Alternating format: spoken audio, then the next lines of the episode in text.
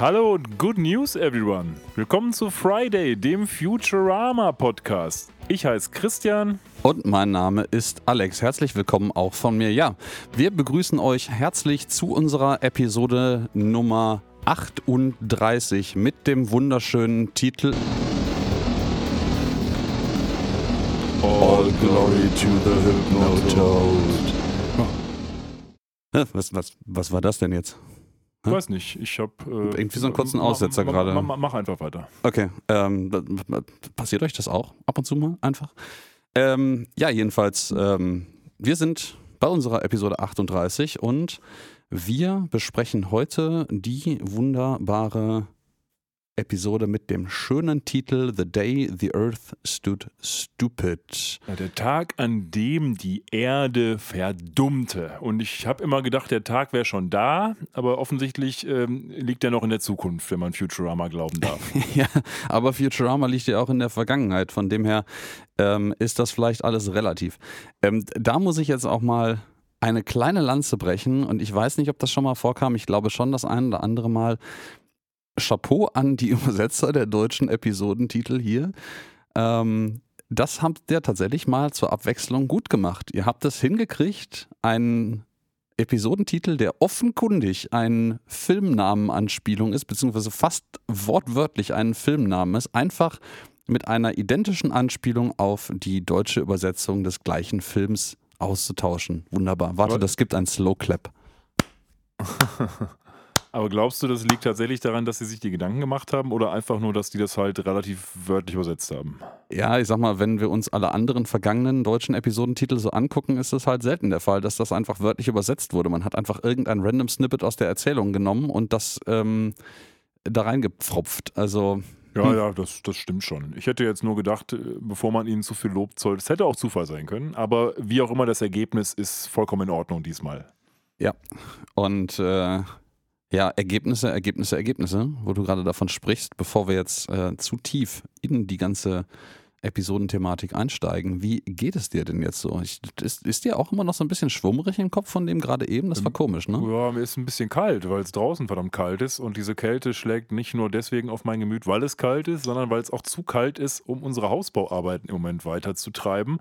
Dementsprechend musste jetzt schon der ein oder andere Handwerker, der eigentlich für diese Woche bestellt war, absagen, weil ein Estrich, Estrich sich nicht so gut verlegen lässt bei minus 6 Grad. Der friert nämlich dann ein wie so eine Tiefkühlpizza und dann hat man nicht so viel Hm. davon. Jung. Deswegen hoffen wir mal darauf, dass nächste Woche ein bisschen wärmer wird. Ansonsten, ja, mir geht's ganz gut. Ich sag mal, die Vorlesungen sind so in den letzten Zügen. Nächste Woche habe ich noch ein paar und dann ist erstmal zwei Wochen Weihnachtspause. Ich hatte allerdings jetzt am Freitag und am Samstag, ähm, äh, Freitag und am Montag ähm, mündliche Prüfungen bei den Studierenden und die waren wohl von drei bis neun Uhr abends und dann ist man doch ganz schön geschlaucht. Da bin ich froh, dass das vorbei ist. Also die Studierenden mussten natürlich die Leistung bringen, aber man selber muss ja auch ein bisschen geistig da sein. Das ist dann schon ein bisschen unangenehm, aber das ist jetzt auch vom Tisch. Ich freue mich auf die Weihnachtszeit, die noch kommt. Bin ein bisschen wehmütig, dass die Hälfte quasi schon rum ist, weil ich Ja. ein großer Weihnachtsfan bin, aber boah, ich kann nicht meckern. Und du? Auch bei mir ist eigentlich auch alles ähm, wunderbar beim Alten. Ich glaube, seit dem, doch seit dem letzten Mal, wo wir gesprochen haben, war ich jetzt auch äh, zweimal auf äh, Weihnachtsmärkten. Ich weiß gar nicht, ob wir beim letzten Mal nicht sogar über die Pläne darüber gesprochen hatten, da hinzufahren oder zu gehen. Äh, in Dortmund auf diesem schönen Lichterwein, mittelalterlichen Lichterweihnachtsmarkt, den finde ich ja immer noch sehr hübsch. Da werde ich jetzt auch nochmal hinfahren und dann nochmal in der Gegend auf einem ähnlichen und so. Also zumindest von dieser Ecke schwappt die Weihnachtsstimmung schon zu mir rüber. Ansonsten, was so Deko angeht, bin ich eigentlich auch gar nicht so richtig der Weihnachtsmensch. Ich sage mal, das hängt vielleicht auch ein bisschen damit zusammen, dass ich die beiden Katzen hier habe und halt vermeiden möchte, dass die Unfug treiben damit. Ich weiß nicht, ob das so hundertprozentig der Wahrheit entspricht, aber lassen wir das mal einfach so stehen. Also ich habe ein Kind zu Hause, das macht auch sehr viel Unfug mit Weihnachtsdeko. Da können die Katzen wahrscheinlich in nichts nachstehen. Ja, aber das Kind lernt irgendwann, die Katzen unter Umständen nicht. Das ist richtig. Ne, so, ich, ähm, ja. Nee, und ansonsten, ja, man, man ist halt irgendwie ein bisschen unter Leuten und aktuell bin ich allerdings auch wieder relativ viel zu Hause. da wir mit dem Büro, ich glaube, das weiß gar nicht, ob ich das beim letzten Mal erwähnte, äh, wir ziehen jetzt mit dem Büro aktuell um und dementsprechend sind wir jetzt alle wieder ganz klassisch, wie es äh, zu Corona-Zeiten sich damals schon geziemte Nachhauseverband. Äh, das liegt aber jetzt nicht daran, dass irgendwer krank wäre oder so, sondern einfach, dass die alten Büros jetzt halt abgebaut werden und die neuen aufgebaut und dazwischen ist halt nicht genug äh, Platz, beziehungsweise es macht es für alle Beteiligten ein bisschen einfacher und stressfreier, wenn dann einfach niemand neben der nebenher noch arbeiten muss, wenn man das einfach äh, in der Gegend herumschubsen kann. Ja, das glaube ich. Ja, und ähm, ja, falls ihr euch auch ein bisschen herumgeschubst fühlt oder ihr uns irgendetwas über eure wunderschönen Weihnachtsgefühle erzählen wollt. Oder uns Weihnachtsgeschenke schicken oder wollt. uns Weihnachtsgeschenke schicken wollt, ja, das, äh, ihr, ihr könnt gerne dann auch höflich nach Adressen fragen. Wir, wir leiten das dann äh, weiter und äh, dann sagt uns das doch bitte unter folgender Adresse einmal. Ihr erreicht uns auf Instagram und Twitter unter @fridaypodcast sowie im Web unter friday.live oder schickt uns eine E-Mail über info@friday.live. So, da sind wir wieder. Den Jo. Episodentitel haben wir ja schon jetzt doppelt genannt, Deutsch und Englisch. Was noch fehlt, ist das jeweilige Datum. Und die US-amerikanische Ausstrahlung war am 18. Februar 2001 und die Deutschen haben nachgezogen am 15. Juni 2002. Das Ganze ist also, ja, wenn man so will, 20 Jahre und ein paar zerquetschte her, seit das das erste Mal hier in Deutschland lief. Mhm. Oder fast, drei, äh, fast 21 Jahre her, dass es das erste Mal überhaupt lief. Genau. Ähm, es ist tatsächlich sogar fast auf den Tag äh, genau. Also es sind, sind noch zwei Monate und drei Tage heute. Wenn- Ab Release unserer Episode dann zwei Tage. Ja, überleg mal, wir waren bei dem, äh, als das das erste Mal rauskam, ey, da waren wir noch echt jung. Äh, jo. Schon. Ja, und es, ich weiß auch ehrlicherweise gar nicht mehr, wann das mit unserem Futurama-Hype damals eigentlich so richtig anfing. Das kann ich nicht mehr so richtig rekonstruieren. Ich Ich glaube, nicht. das ist mangels äh, fotografischen Beweismaterials, was doch heute irgendwie aufgrund von äh, Mobiltelefonen allgegenwärtig ist und vor allen Dingen auch Kalendereinträgen, die man ja im Handy jetzt quasi, ich weiß gar nicht, ich glaube, ich habe meine privaten Kalendereinträge dank Google, glaube ich, für die letzten 10, 15 Jahre, 14 Jahre oder sowas rekonstruierbar. Ja, ja, das ist Ähm, wahr, das, war damals halt ein bisschen anders. Ich finde es ein bisschen schade, weil ich wüsste gern tatsächlich, wie man so da reingekommen ist. Aber das äh, hat man damals natürlich noch nicht gewusst, dass man 20 Jahre später einen Podcast darüber macht. Äh, Ich glaube, der Ansatz dazu war wahrscheinlich auch einfach Pro7 damals, wo das hier im deutschen Fernsehen lief. Ja.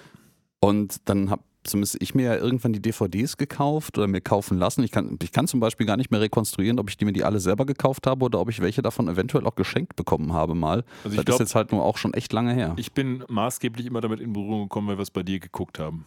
Glaube ich. Ja, weil ja, halt immer die DVD-Boxen dann, die teils in den im deutschen TV noch gar nicht ausgestrahlt worden waren, wahrscheinlich. Mm, nee, ich glaube, die, das sind ja auch die deutschen DVD-Boxen mit der deutschen Synchronisierung, die kamen immer erst nach Ausstrahlung Okay. raus. Ja, heißt ja nicht zwingend was. Die deutsche Synchronisierung kam ja auch manchmal vorher schon raus, aber wenn es in dem Fall nicht so war, kann auch sein. Na, Kann mich jedenfalls nicht erinnern. Aber anyways, ähm, wie du schon sagtest, Re äh, Release-Titel hatten wir jetzt schon mal genannt. Den Titel der Episode haben wir am Anfang, ich erinnere mich dunkel, auch schon mal eingeworfen. Und ähm, worum geht's denn jetzt hier eigentlich?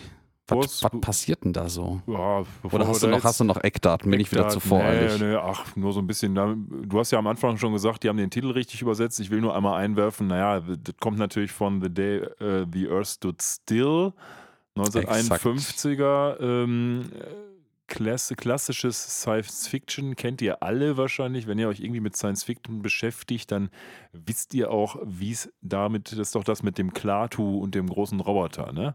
Mhm. wo am Ende des Tages denen gesagt wird, den Menschen, ja Leute, ihr könnt euch jetzt überlegen, entweder ihr bleibt in eurer Barbarei oder ihr schließt euch quasi hier dem, dem, dem interlaktischen Kollektiv an, ähm, wenn ich mich nicht täusche.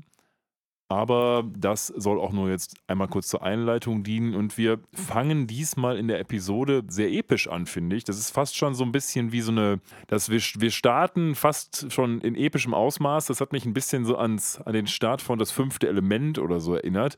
Wir sehen den Planet Tweenies 12. Ähm, und dieser Planet Tweenies 12, der hat ein schreckliches Schicksal. Ja, der ist nämlich dem Untergang geweiht sozusagen. Und das sehen wir im Intro hier. Der explodiert förmlich, und literal explodiert er sogar. Und ähm, von dem Planeten strömen so ganz, ganz viele ja, fliegende Gehirne aus. Mhm, mhm. Muss man ja nicht drum rumreden. Das sind einfach fliegende Gehirne. Ja. Schön im Übrigen auch hier schon der, die erste Popkulturreferenz. Ähm, Tweenis äh, oder Tweens sind äh, im Englischen eine Bezeichnung für Menschen, die zwischen dem Teenager und dem Kleinkind- oder Kinderalter angesiedelt sind, nämlich für die Leute von 10 bis 12 und deswegen ist Tweenis 12, Tweenis 12 hier natürlich ja so ein kleiner Seitenhieb in diese Richtung. Wollen wir jetzt schon mal kurz drüber sprechen, über dieses Art Design und generell diese Gehirne oder wollen wir uns das aufbewahren? Mm, komm, hau raus, hau raus. Ja, dann müssen wir jetzt erstmal einen ganz bestimmten äh, Meinst Jingle du? Warte mal raushauen. ganz kurz, wo ist denn der nochmal? Ah, warte mal, lass mich mal hier mal gucken. Blättern, blättern, blättern. Ah, da. Die Star Trek-Anspielung der Woche. Aber ich finde diesen Jingle richtig gut, den müssen wir jetzt irgendwie mal mehr unterbringen. Der ist Ja, jetzt das zweite man- Mal erst, ne? Mir gefällt meine eigene Stimme auch sehr gut. Ja, wir Toll, hatten, toll. das ist aber jetzt auch die, erst die dritte Episode, wo wir den überhaupt am Start haben und beim letzten Mal gab es tatsächlich keine. Vielleicht schneiden wir den nachträglich noch in die anderen Episoden rein. Einfach so random, ja. Also, möcht, so, willst du oder soll ich? Nee, komm heraus. Okay, also Star Trek ist das Thema. Ja, wir überlegen uns gerade diese Gehirne, die da von dem Planeten Tweenies 12 rumfliegen. Wir wissen jetzt noch nichts über die, aber wir wissen schon, ähm, woher die Idee kam. Und die Futurama-Macher haben zwei unterschiedliche Filme, Schrägstrich, Serien-Episoden sich angeguckt zu dem Thema. Und eine davon ist tatsächlich aus Star Trek. Und zwar aus der Folge Operation Annihilate. Das ist, falls ihr euch nicht erinnert, die Episode, wo die ähm, Kirk und Konsorten von den fliegenden Waschlappen angegriffen werden. ähm, das ist nämlich, wo die so, ja, das ist so ganz populär eigentlich. Eigentlich weiß jeder, wenn man Star Trek kennt, weiß, weiß man, welche Episode das ist. Das ist so, die, die suchen den Bruder von Kirk auf so einem Planeten, äh, wo irgendwie eine Seuche ausgebrochen ist und werden dann von so fliegenden Einzellern, die halt, ja, wie sie halt so aussahen damals, die sehen halt aus wie fliegende Waschlappen und äh, werden dann von denen angegriffen und so weiter und so fort. Und diese fliegenden Waschlappen standen hier Pate für die Gehirne, die hier rumfliegen. Und der andere Part, das ist aber nicht mehr so sehr Star, Star Trek, ist der B-Movie The Brain from Planet Arus. Oder Aros oder was auch Arus- immer. 1957. Ja. 1957. Weißt du, wie er auf Deutsch heißt, Alex? Oh, ist das wieder so eine großartige deutsche Übersetzung? Hau raus, hau rate raus. mal, rate mal, wie er heißt. Äh, das Gehirn aus dem All oder so. Ich weiß nicht. Ja, rate nochmal. Das Gehirn aus. Aus dem Nichts. Ich habe keine Ahnung. Hau raus. Komm. Das Auge des Satans. Was? Ja. Geht übrigens nur eine Stunde elf. Ist ziemlich kurz. Wahnsinn. Gibt nicht mal so einen deutschen Wikipedia-Artikel davon. Nee, aber es heißt das Auge des Satans. Ist why? Naja, gut. Aber also das sind so die beiden Schön. Anhaltspunkte, die die ähm, Futurama-Macher hatten um die Gehirne. Also stell dir vor, das Auge des Satan gekreuzt mit einem fliegenden Waschlappen ergibt ein Gehirn. Mhm. Daher kommen die. Perfekt, perfekt. So. Ja, und wir sehen jetzt tatsächlich, das äh, Tweenus 12 wird zerstört und aus der Asche dieses Planeten. Äh, ich glaube im Übrigen, dass äh, die Zerstörungsanimation dieses Planetens auch äh, nochmal Star Trek ist und äh, zwar das unentdeckte Land. Glaubst du sowieso? Ja, ich las das irgendwo, Lass dass das kurz so überlegen, ähnlich das- aussieht wie eine Planetenzerstörung, die dort auch. Nein, das statt- unentdeckte Land ist doch der, der sechste Oder? Kinofilm. Da geht es doch um die, die Wiedervereinigung. Ähm, ich überlege, äh, am Anfang von Star Trek 6 explodiert der Mond Praxis, soweit ich mich entsinne. Ja, Vielleicht genau das. Genau Ja? das ist es. Ist, ah ja, okay, aber das, der explodiert ja nicht komplett. Der explodiert nur so halb. Ja, glaub- das soll aber ich. angeblich so vergleichsbarerweise ähnlich aussehen. Zugegebenermaßen habe ich das jetzt auch nur aus meinen äh, Quellen gelesen und nicht selber nochmal verifiziert. Aber Vielleicht, also habe ich jetzt, hätte ich vielleicht jetzt machen wir nicht das im Verlauf ja noch ein bisschen. Ja, gut. Ja, aber diese, diese Gehirne jedenfalls, die fliegen los und sind, was glaube ich auch schon am Anfang unmissverständlich klar wird, auf Kurs Erde unterwegs. Und ähm, ja. ja, die fliegen halt, das Lustige ist, die fliegen halt offensichtlich von so einem Planeten, so am Rande, ganz weit am Rande der Milchstraße. Man sieht dann so eine schöne Einstellung, wie die äh, gemeinschaftlich dann auf die Milchstraße zufliegen. genau, ja. Und ähm, Auch ja. erstmalig in Futurama sowas, ne? So ein, so ein ja, ganz kaltes Opening, wenn man so will, dass man sowas sieht und das erst später in der Episode dann wieder Bedeutung erlangt. Ich glaube, das haben wir noch nicht gesehen, sowas. Hm, könnte, könnte sein, ja. Aber ein, ein ganz Cold Opening haben wir ja nicht. Wir haben ja, den, Ja, den, den, klar. das Intro vorher gehabt. Ne? Das machen die ja nicht mehr. Wir nee, ma- nee, wir aber machen so eine das- Szene, machen die erstmal für sich steht und dann erst später wieder Bedeutung erlangt, ähm, die den so, Ganzen ja. so eine. Rahmenhandlung setzt. Das haben wir jetzt noch nicht. Und das finde ich, macht das Ganze nochmal so ein bisschen cinematografischer irgendwie. Das setzt es vor allen Dingen irgendwie die, die Handlung ja später, da werden wir gleich noch drauf kommen, wie das denn dann eigentlich alles zustande kommt. Das setzt halt auch die Haupthandlung ähm, wesentlich klüger in Gang, Ja. als jetzt so ein, oh, Bender hat mal wieder Kacke gebaut, die völlig random ist. Ich meine, so ein außerirdisches Event wie irgendwelche Gehirne, die einen Planeten sprengen oder für, mit ursächlich verantwortlich sind. Man weiß das jetzt ja noch gar nicht so genau, was, warum eigentlich die Gehirne aus diesem gesprengten Planeten rausfliegen. Anyways, ähm, das ist halt auch ein bisschen arbiträr, aber das steht jedenfalls nicht in Konflikt mit den etablierten ähm, Mechaniken oder Charakteren dieser Episode, die man sich irgendwie zurechtbiegen muss, um eine Rechtfertigung für einen Ja. Plot zu haben. Richtig. Es ist ein außerhalb Einfluss und ja, so da sind halt Gehirne, die haben einen Planeten kaputt gemacht und fliegen auf die Erde. Deal with it. Ja, wir wissen ja noch nicht, ob die Gehirne den Planeten kaputt gemacht haben, aber wir werden es bald wissen. Äh, Ja, ich will ja auch nicht zu weit vorgreifen. Ja, aber wir sind jetzt, nachdem wir diesen schönen Intro, diese Intro-Sequenz beobachtet haben, im Übrigen schönes CGI, also auch wirklich gut gealtert, finde ich. Ja, schon.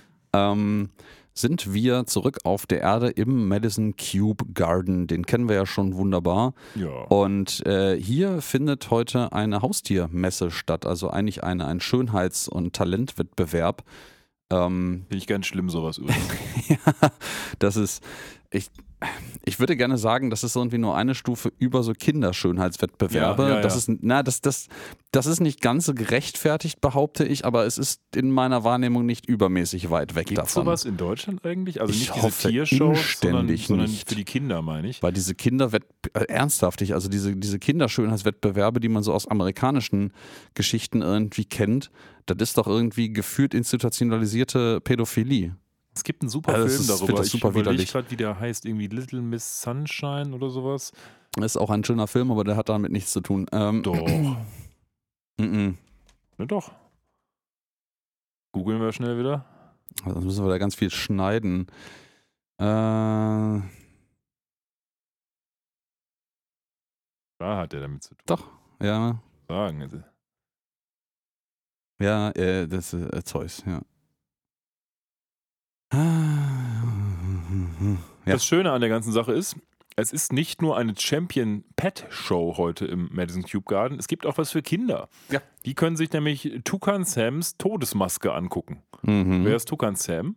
Ja, Tukan Sam ist, jetzt hau raus. Der Maskottchenvogel von Fruit Loops. Ja, Fruity Loops ist es tatsächlich. Also wieder so eine Serialienanspielung, die wir hier haben, die sich ja gerne durch Futurama durchziehen. Wir werden das immer mal wieder aufgreifen, wenn uns einer über den Weg läuft. Das ist echt ein Pattern. Ne? Gut, dass wir diese Aufnahme mal abends machen, sonst würde ich regelmäßig Hunger, Hunger, einfach ja. kriegen auf irgendein Frühstücksmüsli. Dann dürftet ihr mir hier so, dann machen, da. wir ein, dann machen wir einen ASMR-Spin-Off. Alex isst Müsli. Geil, das ich ich kenne mindestens eine Person, die sich das definitiv nicht angucken würde. Ich, ich, ich kenne mir eine Menge Personen, die Hören. sich das nicht anhören würde, aber die Frage ist, kennen wir eine Person, die, die sich das anhören würde? Das, wenn ihr also Alex beim ASMR Müsli essen äh, hören wollt, dann schreibt das mal uns oder auch gerne in die Kommentare. Vielleicht kann ich ihn überreden, diesen Podcast dann als Nebenprojekt zu starten. Ich meine, das so passend zu der, zu der Einleitung unserer heutigen Episode, ähm, wäre das auch total hypnotisch, glaube ich. Einfach mal eine 10-Minuten-Episode, wo nichts passiert, außer Müsli-Geräusche. Gibt für alles einen Markt. Ja, aber möchte ich diesen Markt bedienen? Kannst du so Onlyfans machen und äh, Alex isst Müsli, heute ist der Fruity Loops, morgen ist der Cornflakes. Ich, ich sah ein bisschen off-topic, dann gehen wir auch gleich wieder zurück in die Episode. Ich sah tatsächlich vor einer Weile ein völlig absurd interessantes Experiment, wo eine, eine äh, Frau, eine junge Frau, die so ähm, historische alte Kleider, viktorianische Kleider und Bekleidung originalgetreu näht und nachmacht und da wohl auch irgendwie zumindest einen, YouTube-Kanal und TikTok und sowas alles hat und ich, ich weiß nicht, vielleicht auch ein OnlyFans irgendwie oder ein, ein, ein äh, Patreon hat, um ihre Arbeit zu unterstützen. Patreon wäre da ja eher so das Ding ähm, ist irgendwie aufgrund von einem Zuruf von einem, von einem Zuschauer oder so auf die Idee gekommen, Ähm, kann man denn eigentlich, wäre, würde ein OnlyFans-Account mit viktorianischen Knöchelfotos, also so Damen in wallenden Kleidern, die halt total unziemlich ihren Knöchel zeigen und ihr Kleidlein ein Stückchen lüpfen, ob das fliegen würde? Und die hat dieses Experiment angefangen und einfach nach einer Woche abgebrochen, weil es einfach so gut funktioniert hat und sie das selber so fürchterlich absurd und komisch fand, ähm, dass sie sehr irritiert war davon. Also ja. Ich dachte, sie hat nach einem, einer Woche ihren Job gekündigt, weil das ausreicht zum Leben. Ich weiß nicht. Also vielleicht hätte das für eine Weile lang tatsächlich getau äh, getaugt. Man muss allerdings auch sagen, diese Fotos sind auch tatsächlich äh, artistisch sehr gut gemacht gewesen. Also das war jetzt auch nicht nur irgendwie so ein hingeklatschtes äh, Handyfoto, sondern da ist auch ein bisschen, bisschen Liebesmühe reingeflossen.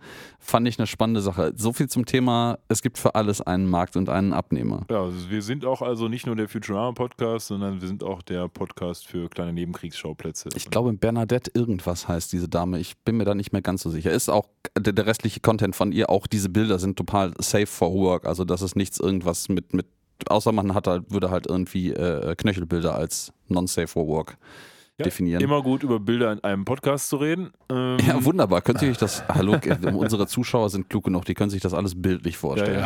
Ja, ja. Aber wir sind ja eigentlich die ganze Zeit noch aus der, ähm, auf der ähm, Haustieraufstellung und Haustierwettbewerbsveranstaltung im Madison Cube Garden hier. Ja, Lila hat natürlich ihr Haustier mitgebracht, den Nibbler, und sie hat ihm, so glaubt sie, auch ein paar Kunststücke beigebracht. Allerdings stellt sich schnell heraus, dass Nibbler eigentlich, ja, so will uns die Folge das verkaufen, zu doof ist oder einfach nur die ganze Zeit Schinken essen will ähm, und eigentlich aber gar nichts macht. Also sie erzählt, er könnte was, aber so richtig sehen, dass er was kann, tun wir nicht.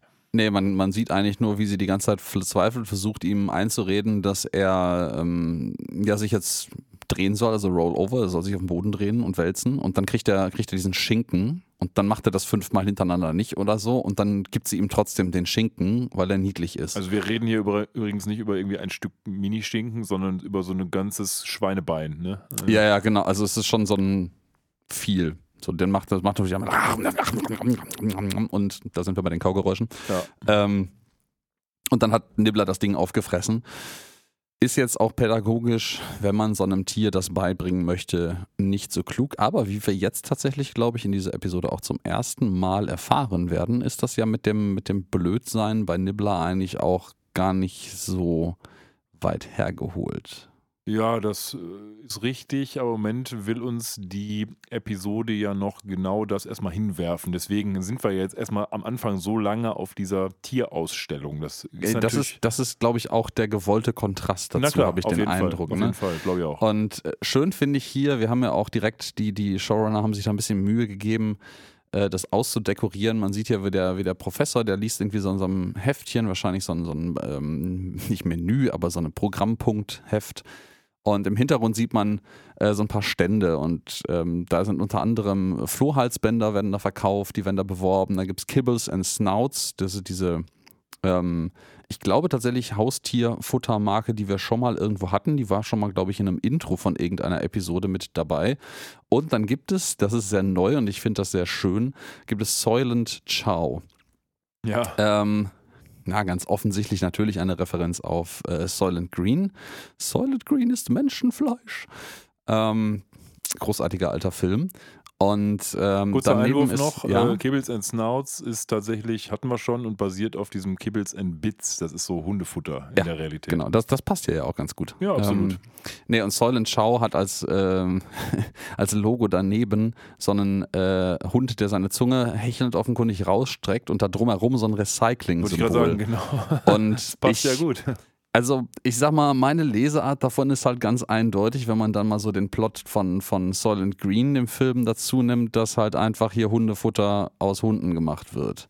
Ja, Ja. würde ich auch sagen. Ich meine, für Hunde aus Hunden ist doch Für gut. Hunde aus Hunden, da schließt sich der Kreis. Ja. Ähm, auch wunderbar. Ich meine, man könnte natürlich auch ähm, sagen, dass das einfach aus, aus Menschen gemacht wird, aber das Recyclingzeichen um den Hund herum ist schon irgendwie ein Ja, bisschen ja, das, eindeutig. das macht schon mehr Sinn. Nicht so geil Ja, jedenfalls. also der ähm, Hm. Professor liest das und das nicht ohne Grund, denn er liest auch vor, naja, es gibt hier ein Preisgeld zu gewinnen. Und wenn er, als er Preisgeld sagt, ähm, Und ich glaube, das Preisgeld ist irgendwie Hundefutter und ein Gutschein oder irgendwie sowas. Äh, Das, das, das äh, Preisgeld ist irgendwie ein Jahresvorrat an Hundefutter, glaube ich. Okay, Irgendwie aber irgendwann, ja, dann sind nämlich, kommen nämlich Bender und ähm, Soldberg hinzu und sagen nun direkt, oho, Geld, oho, Hundefutter, sagt Soldberg.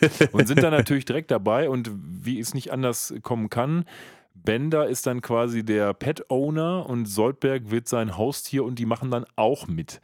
Ja, das geht halt auch nicht anders. Ne? Wir, wir sehen hier dann noch so ein bisschen ähm, Exposé, was hier auf dieser Ausstellung alles passiert. Also dann sitzen Hermes, Lila, Fry, ben, ähm, der Professor und Amy in den Rängen vom Madison Square Garden und da haben Popcorn.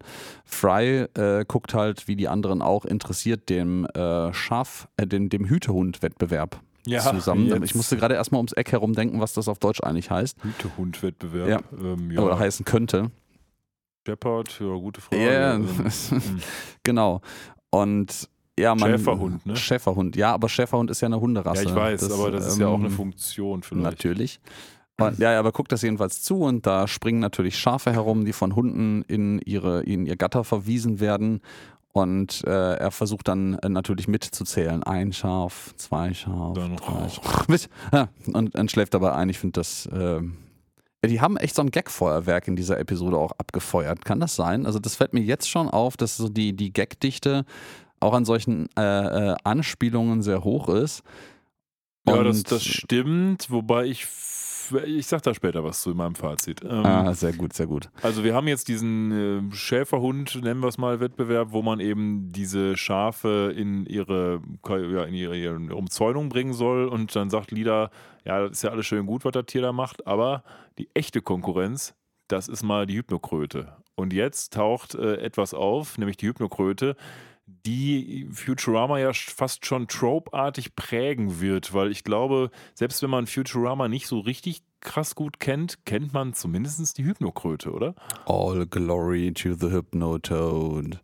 Äh, ja, in meiner Wahrnehmung auf jeden Fall, aber ich sag mal, als einer der beiden Hosts von einem deutschsprachigen Futurama-Podcast ist man vielleicht auch kein Maß der Dinge, sage ich Das mal. Kann sein. Ähm, lass uns mal kurz über die Ja. Hypnotoad sprechen. Ja, die Hypnotoad ist auf jeden Fall everyone's favorite character.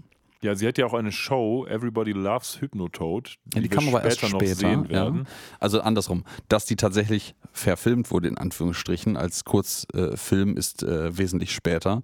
Aber ja, die hat eine eigene Fernsehsendung, die hypnotisiert offensichtlich echt irgendwie alle Menschen und offenkundig auch Tiere, wie man sieht. Aber weil, nicht Fry. aber nicht Fra sicher? Ja.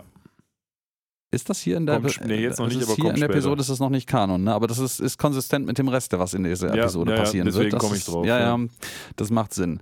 Ist das denn Ähm, immer dieselbe Hypnokröte, die wir hier sehen? Gibt es nur eine? Oder ist die gibt's, ist das Frage. eine Rasse von Kröten, die hypnotisieren können? Oder ist das eine genmanipulierte Superhypnokröte? Das, Das wird, glaube ich, nie geklärt, ne? ich muss, wir müssen mal darauf achten, ob die vielleicht unterschiedliche Farben haben oder sowas, wenn wir dann später mal gucken. Unterschiedliche Flecken, Ja, ja. also vielleicht noch ein bisschen Trivia zur Hypnotoad. Wir haben ja jetzt alle am Anfang das Geräusch gehört. Dieses Geräusch, dieses Dong, war eigentlich ursprünglich nur ein Platzhalter, wo die gesagt haben, naja, wir gucken mal, was wir da für ein Geräusch reinpacken nachher. Und dann haben sie sich überlegt, was können wir denn machen? Und haben dann gemerkt, irgendwie ist das schon ganz cool. Und haben es einfach gelassen. Also Mhm. tatsächlich haben sie hier einfach nur dieses, ja, dieses Platzhalter-Ding gelassen. Und auch das gehört ja so ein bisschen mit zu diesem Meme der Hypnotoad. Ja, das ist. Äh, Ja, und die Hypnotoad kriegt natürlich auch dreimal zehn Punkte, weil sie halt mal schnell die Jury auch hypnotisiert. ja, weil sie erstens die Schafe perfekt hypnotisiert und die das alles super hinkriegen. Und also sich sogar deswegen- selber da einsperren und den Riegel noch zumachen. Äh, Das ist, das ist auch noch Premium-Bonus, ja. Ähm, ich finde ja dann, dass die, dass, die, dass die Judges da überhaupt drüber diskutieren müssen, was das jetzt irgendwie für Noten sind, finde ich ein bisschen schwierig. Ja, stimmt. Aber die Hypnotoad macht dann äh, kurzen Prozess damit und äh, sagt denen allen auch oder teilt denen durch Hypnose mit Leute, das ist eine 10. Vor allem muss diese Kröte ja auch relativ schlau sein. Also sie scheint ja alles in ihrer Umgebung auch zu kapieren. Ja, sie ist eine 10 von 10, aber eine Kröte. Ja, das, Hm. äh, ja, ich lasse das mal so stehen. Ja, und ähm, Jetzt ist Nibbler dran. Ne, Jetzt ist Nibbler dran. Ähm, sind, das, sind das im Übrigen, wo ich gerade auf das Bild gucke, sind das schon immer vier Schafe Ja, es gewesen? sind schon immer vier Ja, Schafe sind schon immer vier Schafe, ja. Die haben alle noch so ein bisschen fucked up eyes, also so ein bisschen, Ja, bisschen blutunterlaufene. Kateraugen. Die Hypnose scheint irgendwie eine gewisse Nachwirkung äh, mit sich zu ziehen.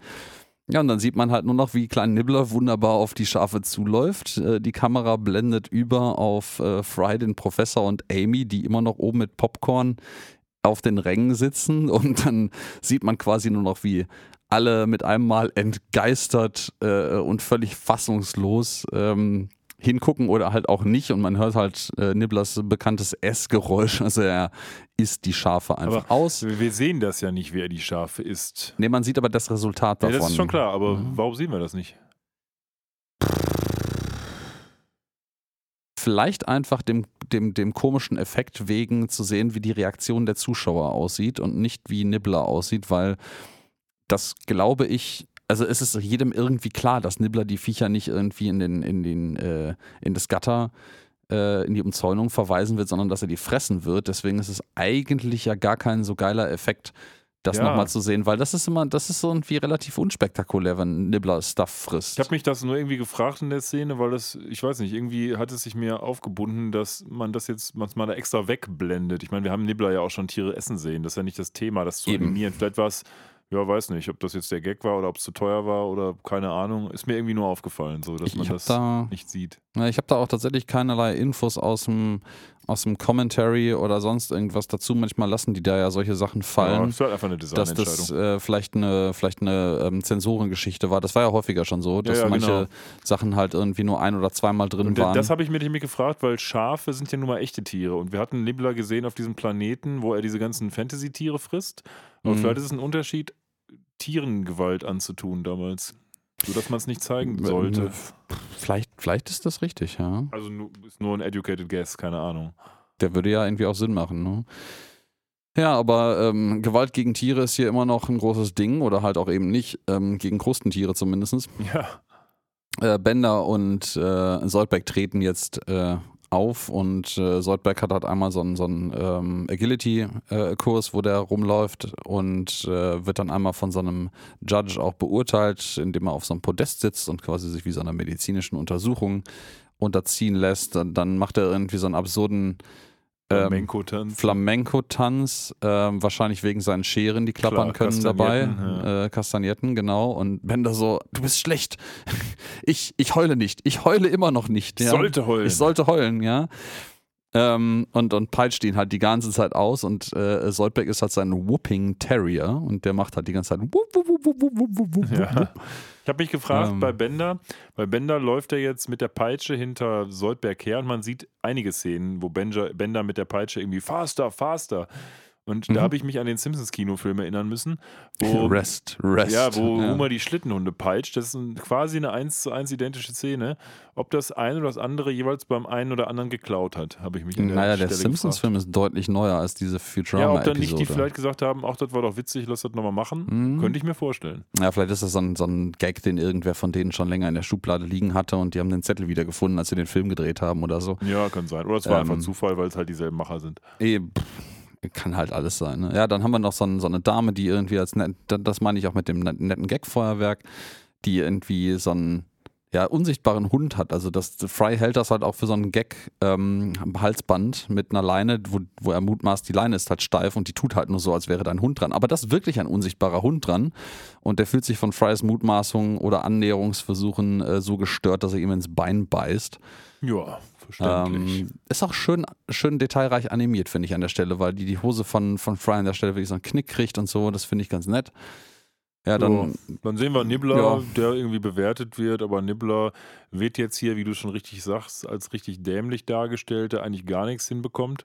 Ähm, Der brabbelt nur die ganze Zeit ja, vor sich dann hin. sieht er ne? aber so ein lustiges äh, Luftballonschwein, will das essen. Auch das zeugt wieder davon, der kann ja wirklich nicht besonders schlau sein, wenn der so einen Luftballon für ein echtes Ja. Schwein hält. Ja, und eigentlich, ja, dieser ganze, diese ganze äh, Exposition hier ist einfach nur dafür da, ein paar Gags abzufeuern und Nibbler als doof darzustellen. Ja, das funktioniert auch bis jetzt eigentlich ganz gut. Und ja, dann kommen wir am Ende, kommen wir zu der, ähm, Zeremonie, wo die Preise vergeben werden. Dann wird auch noch ein bisschen Gag abgefeuert. Dann äh, bekommt der Dave Spiegel und sein äh, Besitzer Fluffers. Wer, ist eigentlich Dave Spiegel? Ich habe keine Warum Ahnung. heißt der so, der Typ? Ich, ich, das ist aber jedenfalls so ein Typ mit so einem Schnörres, der halt eigentlich eine Katze ist. Also so ein nackter, nackter katzenförmiger Mensch mit so, einem, mit so einem Menschenkopf und so einem Schnörres, der bei einer großen humanoiden Katze auf dem Arm sitzt. So. Und ähm, zweiter Platz wird, glaube ich, äh, Soldberg an der Stelle. Und ähm, Bender ist davon natürlich nicht angetan, weil zweiter Platz hört sich halt irgendwie an wie ein fancy Wort für verlieren. Lila kriegt noch einen Sonderpreis mit Nibbler, also das dümmste Tier in der gesamten äh, Riege der Teilnehmer. Ja, natürlich, um nochmal zu sagen, wie dumm er ist. Genau, um das nochmal zu unterstreichen und so richtig mit so einem dicken roten Filzstift nochmal drumrum zu malen Aber ich finde das Pfeile schön, wie sie den pendeln. Award in, in Empfang nimmt, weil sie geht da hin und sagt, äh, me? Äh, äh, what? What? Ja, ja, und dann sagt er, hey, das passt gut, denn der dümmste Besitzer hat auch das dummste Tier. ja, äh, ist auch, ist auch nur so semi in Character für Lila, glaube ich ich. auch, find ich aber Wäre wir's- Charakter später, aber jetzt gerade fand ich es auch komisch. Ja. Genau, vielleicht haben sie da ein bisschen vorgegriffen. Und wer ist natürlich Platz Nummer eins? Ja, die Hypnotoad. Natürlich. Ja. Ja, Die ähm, sieht auch immer so richtig grumpy aus, so ein bisschen wie Grumpy Cat ist ja, da. vielleicht ist das auch, erfordert das auch eine hohe Konzentration, einfach alle Leute unter so Mind Control zu bringen. Ja, vielleicht. Naja. Und ähm, ja, dann ist diese Teil, dieser Teil der Episode auch schon zu Ende. Und dann, dann äh, haken wir wieder ein an dem, was ganz am Anfang im Exposé passiert ist. Ja, jetzt geht die Ja. Episode eigentlich richtig los. Genau, dann kommt nämlich der Professor rein. Wir sind jetzt wieder im Planet Express Hauptquartier und sagt: Good News. Äh, wir sollten eigentlich eine Lieferung auf den Planeten Tweenis 12 machen, aber der Planet wurde zerstört. Und alle so: Ja, warum sind das jetzt gute Neuigkeiten? Was geht mit dir denn? Und er so: Ja, die haben im Voraus bezahlt. Ja. Ja. Ja, richtig. Also jetzt schlagen wir die Brücke quasi und ähm, die wird dann auch später noch geschlagen, nämlich dann, wenn die Gehirne so langsam auf der Erde auftreffen. Aber vorher sagt uns Hermes nochmal, sag ich mal, ein bisschen klarer, dass Was der ähm, Kurs jetzt ist, ja. was der Kurs der Gehirne ist. Denn er macht dann so eine schöne Projektion auf, wo so vier Planeten in Reihe sind. Der letzte davon die Erde und die drei davor sind quasi schon explodiert. Space Rome, Tweenies 12 und ich weiß gerade nicht, wie der mittlere heißt. Äh, Don Martin III. Ah, Don Martin III. Kaflooey. Ja, es sind Richtig. natürlich auch äh, Referenzen, die ersten beiden. Ja, Äh, das Space Rome ist natürlich ähm, eine Anspielung auf den Fall des äh, römischen Imperiums. Und ähm, das andere ist, Don Martin ist tatsächlich ein Cartoonist. Und ähm, seine äh, Comicstrips ähm, haben also bestanden offensichtlich sehr häufig auf onomatopoetischen, also lautmalerischen äh, Ausdrücken. Und deswegen went der auch Kaflooey, was quasi lautmalerisches für hat Puff gemacht. ja, genau. Ja. Ja, und als nächstes ist halt die Erde dran und ähm, Ja, in der Linie liegt halt die Erde sehr eindeutig. ja, genau, dann ist wieder typischer Fry-Humor. Dann sagt er nämlich, ja, oh, das sind ja, das ist ja scheiße für die Erde. Na, also ja. ich wäre blöd, dir nicht, nicht gerne an nicht deren so Stelle. gern, ja. Genau, ja. Ja, Das, ja. halt. Ach ja, und dann, dann in dem Moment wird Nibbler, wird Nibbler ganz, ganz nervös und, und, und jammert rum und quäkt und quakt und rennt wild in der Gegend herum und rennt dann tatsächlich aus dem, springt aus dem Fenster sogar raus, aus dem Planet Express Hauptquartier. Genau. Und äh, niemand weiß so richtig, was eigentlich los ist. Lila sagt, Nibbler, komm zurück, was ist los mit dir?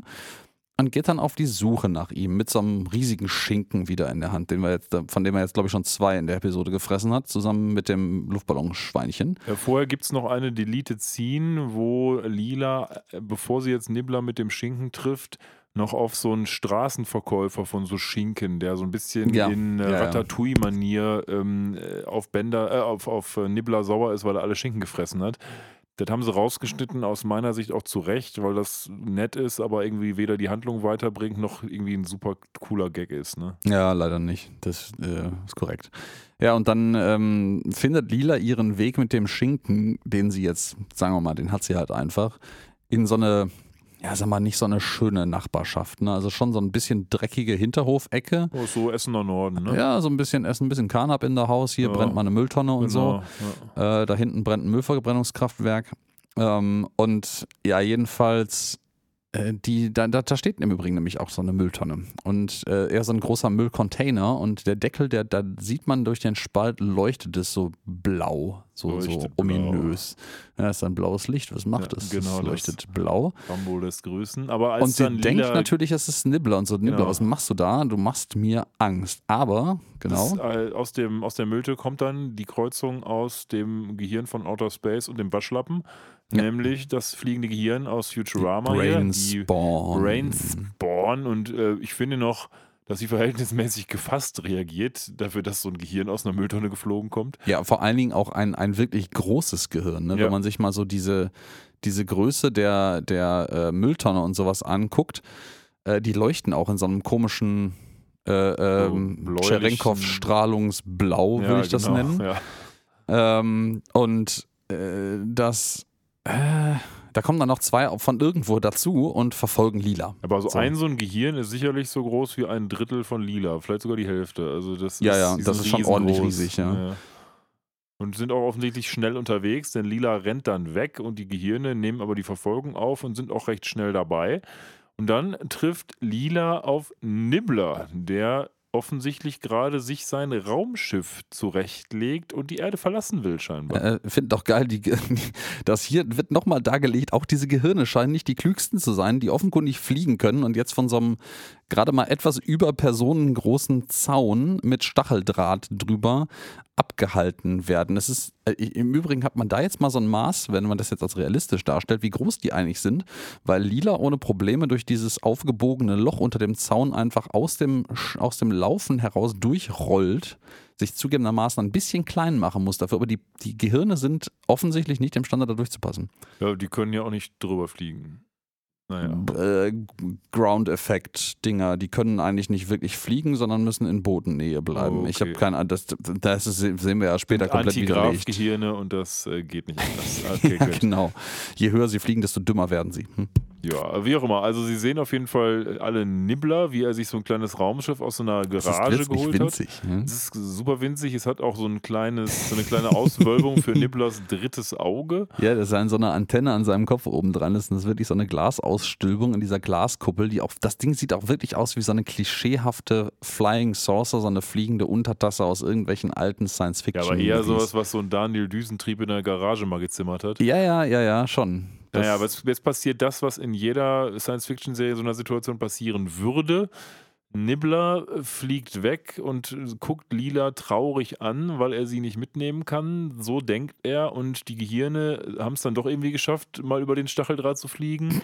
Und Lila sieht sich der Bedrohung durch die Gehirne, obwohl sie ja gar nicht weiß, dass sie sie bedrohen äh, gegenüber. Und dann fasst sich Nibbler ein Herz, fliegt nochmal runter und lässt Lila ganz schnell in sein winzig kleines Raumschiff mit rein. Irgendwie passt sie da rein, aber ihre Haare hängen noch raus. Ja, äh, genau. Auch nicht das Beste vielleicht im Weltraum, aber gut. Ähm, weil ich würde sagen, mit Druck und so könnte das problematisch werden, wenn da auch nur die kleinsten Haare draußen hängen. Aber naja. Das ist, das ist ja, das ist ja unser kleinstes Also Problem. die gerade. Lila und Nibbler sind jetzt erstmal aus der Story entfernt. Das wird später noch seine Bewandtnis haben, aber die fliegen jetzt sonst wohin. Und in der Zwischenzeit sehen wir, wie diese Gehirne die ganze Erde bevölkern und überall mit so ihrer blauen ähm, Strahlung die Gebäude beschießen. Genau. Ähm, ich habe ich hab mich gerade schon gefragt, ähm, warum die das bei Lila nicht gerade schon gemacht haben, aber irgendwie scheint das so ein Gemeinschaftsding zu sein. Die machen das hier alle immer in Gruppen, das scheint nicht einzeln zu funktionieren. Ja, Drei sind vielleicht zu wenig dafür. Ja, man merkt auch relativ schnell schon, was das eigentlich jetzt ausmacht. Wir blenden nämlich dann in ähm, den, ja, den Gemeinschaftsraum, glaube ich, ist das, vom Planet Express Ja. Hauptquartier, also da, wo der Fernseher steht, jedenfalls, das, das Räumchen, was wir Da, jetzt alle mittlerweile alle sitzen, kennen. Da, wo alle immer sitzen, manchmal auch gerne zum Anfang der Episode. Und wir merken, was das hier so für einen Einfluss hat, weil Bender ist auf einmal echt dumm. Ja, Bender hat irgendwie vergessen, dass er ein Roboter ist und erzählt Fry die ganze Zeit, ich habe keinen Herzschlag und mein, mein, äh, meine Haut ist so kratzig und Ja, irgendwie ja, ja. ist das ganz komisch. Und Fry denkt sich, willst du mich verarschen? Ja, Fry erzählt ihm irgendwie zwei und dreimal, dass das irgendwie dass du ein Roboter bist und er vergisst das jedes Mal wieder oder realisiert das nicht. Ähm, äh, was in dieser Szene, finde ich, am Anfang noch gar nicht so richtig rauskommt, was aber jetzt natürlich auch schon in unserer Erklärung anklingt, ähm, der Roboter wird dumm, aber Fry bleibt so, wie er war vorher. Genau. Also so, es ist ein übliches Fry dumm, aber er wird halt nicht irgendwie so äh, eine Gehirnzelle schrubbt irgendwie den Boden dumm. Ja, plötzlich ist im Verhältnis Bender Fry Fry der ersichtlich klügere. Das ist so. Und das wird dann auch nachfolgend noch etabliert, weil er läuft jetzt quasi so einmal an allen Planet Express Crew-Mitgliedern vorbei. Der Professor hat sich in so ein, ja, wie nennt sich das? Äh, Äh, Newtons Cradle heißt es auf Englisch, Ja. aber frag mich nicht, wie das Ding so ein Teil, was man anstößt und von links nach rechts dann pendelt, aber nie aufhört. Und ähm, der Professor hat seinen Kopf da reingesteckt und ja, scheint sich dadurch irgendwelche Vorteile zu erhoffen. Und ein ähm, Kugelstoßpendel. Kugelstoßpendel. Ja. Habe ich ja noch nie gehört. Hört sich irgendwie auch nicht so richtig nach diesem Ding an, aber mit Kugelstoßen verbinde ich irgendwie andere Dinge. Naja, auf jeden Fall kriegen wir jetzt so eine Montage, wo man sieht, dass alle dümmer geworden sind. Insbesondere ähm, der Professor natürlich, aber auch Soldberg, ähm, der irgendwie versucht, seine eigenen Tentakel, der jagt sich so ein bisschen wie so eine Katze ihren eigenen Ja. Schwanz jagt, nur versucht er immer einen Ja. Tentakel abzuscheren mit seiner Schere und ist wie so ein, wie so ein Hund, der eigentlich raus will. Also Das wurde im Exposé ja schon vorbereitet am Anfang der Episode, Genau. dass er jetzt so ein bisschen den Hund darstellen. Solby, Es Solby will einen Ballon, ist Solby will raus. degeneriert zu einem Tier. ja. Und ja, dann, dann sind wir auch schon wieder zurück bei unseren beiden, wie man jetzt feststellt, Raumfahrern. Denn der gute alte Nibbler fliegt nicht etwa irgendwo anders auf der Erde hin, sondern mit Lila in diesem wirklich winzig kleinen Raumschiff. Ähm, wo sie irgendwie so reinge... Also die kann, die, die kann sich irgendwie gefühlt, kann sie sich mit den Knien die Ohren zuhalten. Ich frage mich, wie lange die Ja. geflogen sind. Ja. Weil danach Meinst du nicht, fällt dir nicht auch auf, dass gerade in dieser Stoppeinstellung ihre linke Hand unfassbar unförmig aussieht? Findest Wird schlimmer, je länger man hinguckt, ja. Ja, ja ich, ich bin immer noch nicht über den Schock hinweg, dass sie trotz Haaren eingeklemmt irgendwie einen Druckausgleich hinkriegen. Ja, vor allen Dingen, weißt du, was noch viel lustiger ist, wenn ich das Bild jetzt wieder weiterlaufen lasse, fällt dir was auf? Der, die Haare ja, die Haare wedeln, im Wedeln Wind des im Wind, Weltraums. im Weltraum. Ja, das Na ist, das ist äh, äh, Sonnenstrahlung. Ja, oder das Hust. ist die, das ist der, der, der, der, weiß ich nicht, der Antrieb stößt irgendetwas aus. Des- Deswegen explodieren ja auch immer die Schiffe mit riesigen Explosionen, weil irgendwas Entzündliches im Antrieb war. Ja, ja, genau. Man hört das dann vor allen Dingen ja, auch. das ist auch genau, ja. Mhm, mhm. Das sind die, die entzündlichen Gase, die den Schall verteilen dann Ja. plötzlich. Ähm, noch was anderes Spannendes, was wir jetzt feststellen, was eigentlich noch viel weitreichender ist, als die Unfähigkeit, Physik in Comics ähm, ordentlich darzustellen ähm, und auch keine Notwendigkeit, ist Nibbler. Weil Nibbler kann offensichtlich jetzt mit Lila telepathisch kommunizieren. Also für uns brabbelt er die ganze Zeit noch. Ähm, aber Lila versteht ihn und Lila wiederholt dann quasi immer so: Ach, so meinst du das? Du meinst das? Hm, hm, hm, hm, hm. Ähm, Ja, ich weiß sodass man das für den Zuschauer auch darstellt. Ich weiß natürlich, worauf die hinaus wollen. Es gibt ja ganz, ganz viele ähm, Serien und Filme, wo sowas gemacht wird, aber aus meiner Sicht haben sie es ein bisschen überstrapaziert hier, weil es doch eine recht lange Szene ist und man hört immer bla bla bla bla bla bla bla bla bla. Oh, du meinst, diese komischen Gehirne, die rumfliegen, machen jeden auf der Erde dumm? Und das ah, geht, oh nein, de mer. Ja. und das äh, geht dann halt so weiter. Das hätten sie sich, hätte man irgendwie, weiß ich nicht, eleganter lösen können vielleicht, weil so ist es ein bisschen Ping-Pong, was sich, finde ich, so träge dahin zieht irgendwie. Ja, hätte, hätte Fahrradkette. Aber ähm, ja, offensichtlich, Nibbler teilt ihr hier mal abseits davon, dass wir jetzt offenbart werden, das hat man ja gerade mit dem Raumschiff schon ein bisschen geahnt, dass Nibbler eigentlich gar nicht so blöde ist, wie er sich immer gestellt hat. Das ist Mhm. die erste Episode, wo wir das tatsächlich herausfinden. Ich ne? meine auch, das ist ziemlich die erste Episode, wo das offenbart wird. Mhm. Dass er ein Raumschiff fliegen kann, haben wir jetzt gewusst. Dass er reden kann, haben wir gewusst. Und äh, dass er telepathische Fähigkeiten hat, sogar zu reden. Ähm, wissen wir jetzt nur mittlerweile, dass er weiß, was diese Brainspawn, also da sind. Und ich glaube, er nennt sie hier jetzt auch zum ersten Mal so. Das wussten wir ja vorher noch gar nicht, äh, weil auch kein Protagonist bis jetzt auf diese Viecher getroffen ist. Außer Lila und er. Und ähm, ja, erklärt hier noch ein bisschen, ich, ich glaube, er erzählt hier irgendwie noch ein bisschen was von wegen, äh, äh, dass alle Religionen dieser Welt irgendwie falsch äh, äh, sind, nachdem er ihnen erklär, ja, erklärt hat, dass äh, seine Rasse sogar älter ist als der, 17 Jahre älter ist als der Beginn des Universums. Wie, frage ich mich. Äh, pff, Magic. Und ja, dann ähm, erklärt er halt, dass die Brainspawn halt auch da waren und dass die im Endeffekt neidisch äh, sind und sowas. Ähm, lässt offensichtlich dann nochmal einen irgendwie über den Sinn des Lebens äh, ab. Das Lila dann natürlich nicht transkribiert für uns und äh, sagt dann nur so völlig bedeutungsschwer: Oh, alle Religionen der Welt haben also nicht recht. Hm, das ist interessant. Und dann schalten wir da zurück ins Planet Express Hauptquartier, wo die weitere Montage abläuft nämlich dass Hermes unter der Dusche steht und gar nichts mehr hinkriegt. Und dann kommt er dahin zurück, wo er eigentlich saß, nämlich vor den Fernseher, wo alle auch vorsitzen. Aber dann merkt er, okay, die sitzen da, aber gucken gar nicht das ist Fernsehen, aus, weil die Fernseher. so Die doof gucken- sind, den die anzumachen. an. Ja. Und dann kommt eine, finde ich, richtig schöne Szene. Ähm, dann werden die nämlich, macht Fry den Fernseher an, dann kommen die Nachrichten, dann sieht man erst die beiden Nachrichtensprecher, wie die auch so ein bisschen ballerballer sind. Und dann ähm, sieht man halt die Morbo Auswirkungen Linda, erste oder? Mal. Mo und Linda, genau. Ja. Dann, dann sieht man die Auswirkungen das erste Mal, was die Gehirne hier anrichten auf der Erde. Nämlich, naja, alle sind total bescheuert. Deswegen krachen alle möglichen Züge ineinander, weil keiner mehr die Züge vernünftig steuern kann. Und dann das Statement der Bürgermeisterin: Send in more trains. Und Ja, dann das sieht man, wie noch mehr Trains da reinfahren. Und dann die Aber Leute, einfach auch Leute in diese gecrashten Züge Wieder rein und einsteigen, rennen genau. in Anzug und, und Aktenkoffer, weil sie zur Arbeit kommen wollen. Und das ist für mich auch eine ganz wichtige Ja. Szene, weil wir hier erstmalig mitbekommen, okay, wenn das so weitergeht, dann, dann wird das nicht lange dauern, bis sich die Erde wie Tweenies 12 in Luft sprengt. Ja, ja, ja. Da sehen wir, wie das äh, möglicherweise bei Tweenies 12 zustande gekommen ist, dass der Planet sich sprengt oder gesprengt wird.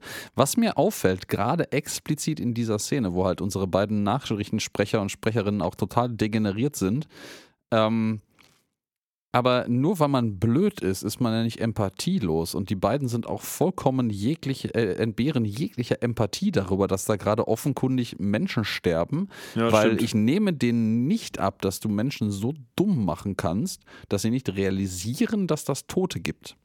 Hm, Das ist richtig. Man würde ja auch sagen, dass Lila am Ende, wenn die zurückkommt, wird sie auch wieder dumm. Und Da hat sie auch noch empathische Momente. Ähm, ist ein bisschen inkonsistent, würde ich dir zustimmen. Ja, aber ich, ich mag diese Szene einfach total gerne, wie diese, ah, guck mal hier, äh, ganz viele Leute sind gestorben, weil äh, Zugunglück und so ähm, und alle ganz viele Leute werden zu spät zur Arbeit kommen und genau daraufhin hat nämlich dann die Bürgermeisterin gesagt, so, oh nein, niemand wird zu spät zur Arbeit kommen, weil schickt more, mehr Züge. Genau. Ja, die natürlich alle auch auf diesen War, war auf diesen Haufen an Müll irgendwie zufahren und genauso crashen. Ähm, ja, und Mo- Morbo irgendwie erzählt dann noch, dass er seinen Teleprompter nicht lesen kann, weil er nicht mehr weiß, wie dieses lustige, dieser lustige Buchstabe, der aussieht wie ein Mann mit einem Hut auf, heißt. Das ist nämlich das T. It goes to. Es macht, es macht T. Ja, wie Linda ihm dann erklärt, I will destroy you, little man. Naja. Und naja, aber da, es wird dann jetzt in der, in, wir blenden dann in das, in das Zimmer zurück und es wird immer klarer, dass alle total strunzendumm sind auf einmal. Also Ich find 50 das- Meter nasser Feldweg ist auf einmal interessant. Ich finde das schön, wie sie es hier darstellen, weil sie so einmal in einem Abwasch alles kritisieren, was aus Futurama Sicht dumm ist, beziehungsweise dumm aus Sicht der, der Futurama-Macher. Nämlich jetzt wollen sie alle Lotto spielen und der Reformparty beitreten äh, und, und Internetstocks kaufen. Das hat man im Übrigen in der Neuausstrahlung der Serie hat man das geändert. Da ist es nicht mehr die Reform Party, sondern ist die Tea Party plötzlich Ah, okay, geworden. gut. Hm. Und ähm, ja, äh, Jetzt kommt ein, ein Satz, den wir in unserer Jugend sehr häufig gehört haben. look at me, I'm invisible. Ja, das ist äh, gut. Worauf spielt das an? Natürlich auf Kinder, die nichts, die denken, wenn sie nicht sehen, sieht sie auch keiner, weil du- Hermes du, steht du da im kannst da aus Handtuch. erster Hand quasi berichten. Ja, Hermes steht da im Handtuch, hat sich ein Holzbrett vor die Augen gehalten und hey, ich bin unsichtbar. Ja. Ähm, das ist, ich weiß gar nicht, warum gerade das, aber das war so ein Satz in unserer Jugend, den wir echt häufig zitiert haben. Vielleicht, weil das auch einfach total randomless ist. Ich meine, alles davon, was die an Dummheiten machen, ist random. Ja, stimmt. Aber es, du rechnest einfach nicht damit, dass Hermes jetzt mit so einem Brett, literalen Brett vorm Kopf hier steht, in einem Handtuch, was ja Sinn macht, weil er gerade die ganze Zeit war. noch gurgelnd unter der Dusche stand. Richtig. Und dann, look at me, I'm invisible. Ja, das haben wir tausendmal gesagt. Ja, es ist, es ist großartig. Wir sollten das wieder häufiger etablieren, ja. Ja, und dann Fry hat den Moment der Erkenntnis, TM, und äh, sagt, ey, jetzt weiß ich, was los ist, ihr seid alle Idioten geworden. Und er hat ja Mhm. auch recht damit. Ja, ja, ja, ja. Ja, und dann kommt natürlich, dann kommt Ben das Ausruf, der auch echt schielt jetzt, ne? Also der guckt richtig Ja, ja. scheel. äh, meine so, lass uns alle der Reformpartei beitreten. Also, yeah, geil und rennen raus. Wobei wahrscheinlich keiner von denen in diesem Geisteszustand mehr eine Ahnung hat, was das überhaupt ist. Ja, und dann äh, kommen Fry und Lila offensichtlich beim männlichen Zwillingsplaneten der Heimat von He-Man an. Denn beim Planet Eternium, äh, da wohnen nämlich die ganzen Niblonians, wie wir sie bald äh, nennen werden. Und naja, He-Man kommt vom Planet Eternia. Äh, dementsprechend Aha, aha, vermute ich aha. mal, das muss irgendwo daneben liegen. Es ist auf jeden Fall das exakte Zentrum des gesamten Universums. Und man sieht schon, dass hier müssen die Guten leben. Denn auf diesem Planet sind selbst die Kontinente so angeordnet wie Herzen. Ja, und ich glaube, es ist ein Penis. Irgendwo. Eine meiner Quellen sagte, und ich habe mir das tatsächlich nicht in der Episode explizit angeguckt, ein Teil davon sieht aus wie ein Penis. So, man trifft sich dann in der Halle der Ewigkeit. Moment, Moment, Moment, Oh, mein sorry. Lieber. Wir können doch nicht, wenn wir schon mal die Gelegenheit haben, noch andere Science-Fiction-Anspielungen hier zu benennen, dann können wir das doch nicht äh, dann, einfach äh, fallen lassen. Leg mal los. Wir sehen hier einmal die Hall of Forever, äh, die Halle der Ewigkeit, zehn Meilen westlich vom exakten Mittelpunkt des Universums. Ähm, und erstens, das ist mutmaßlich eine Referenz auf auch eine Star Trek-Episode und ich spiele jetzt nicht nochmal. Oh, ich weiß. Äh, City of the Edge of Forever oder was? Ja, ja, exakt. Aber, exakt. ja, ist aber die schon Hall weit. of Forever aus The City on the Edge of Forever Ja, aber mit dem gar keine- Guardian of Forever. Ja, aber die heißt doch gar nicht Hall of Forever, wo der Guardian of Forever drin ist. Ja, aber äh, es ist ja nur möglich, dass das darauf Ja, okay, anspielt. aber verstanden. ähm, wir haben hier tatsächlich auch noch äh, Stargate, weil auf den Obelisken rechts und links dieser Halle sind Symbole eingraviert. Und ähm, das ist offensichtlich Abydos, äh, die Abydos-Tor-Adresse, die da eingraviert ist. das ist ja lustig, das wusste ich noch nicht. Ja. Cool. Die, äh, und, und auch nettes Detail, aber in diesem Fall keine Science-Fiction-Anspielung. Diese Hall of Forever hat natürlich auch so ein niedliches kleines Antennenauge oben Ja, ja, drauf. das aussieht wie so ein drittes Auge. und, und alle Blowmans. Blumen sind irgendwie Herzen. Ja, richtig. Ja, und in Und der, alles ist lila und pink. stimmt. In der Halle der Ewigkeit ähm, trifft man dann auf einen Rat der Niblonians. Und jetzt Mhm. gehen die Meinungen ein bisschen auseinander. Das sind solche 1, 2, 3, 4, 5, 6, 7, 8, 9 sind es insgesamt. Das wird gleich noch wichtig, dass es 9 sind, deswegen sage ich es explizit. Neun Niblonians, die alle aussehen wie Nibbler, in so braunen Jedi-Roben, die auf so hochgestellten Stühlen sitzen. So, das mal zum Eingang. Und jetzt stellt sich die Frage, worauf das wohl abzielt, anspielungstechnisch. Ja, was könnte das nur sein? Die einen sagen Jedis. Das war auch das Erste, was ich gedacht habe, als ich diese Szene gesehen habe, weil man natürlich so aus Star Trek ähm, The Phantom Menace und den ganzen anderen Filmen diesen Jedi-Rat kennt, wo die halt auch alle in ihren Roben sitzen.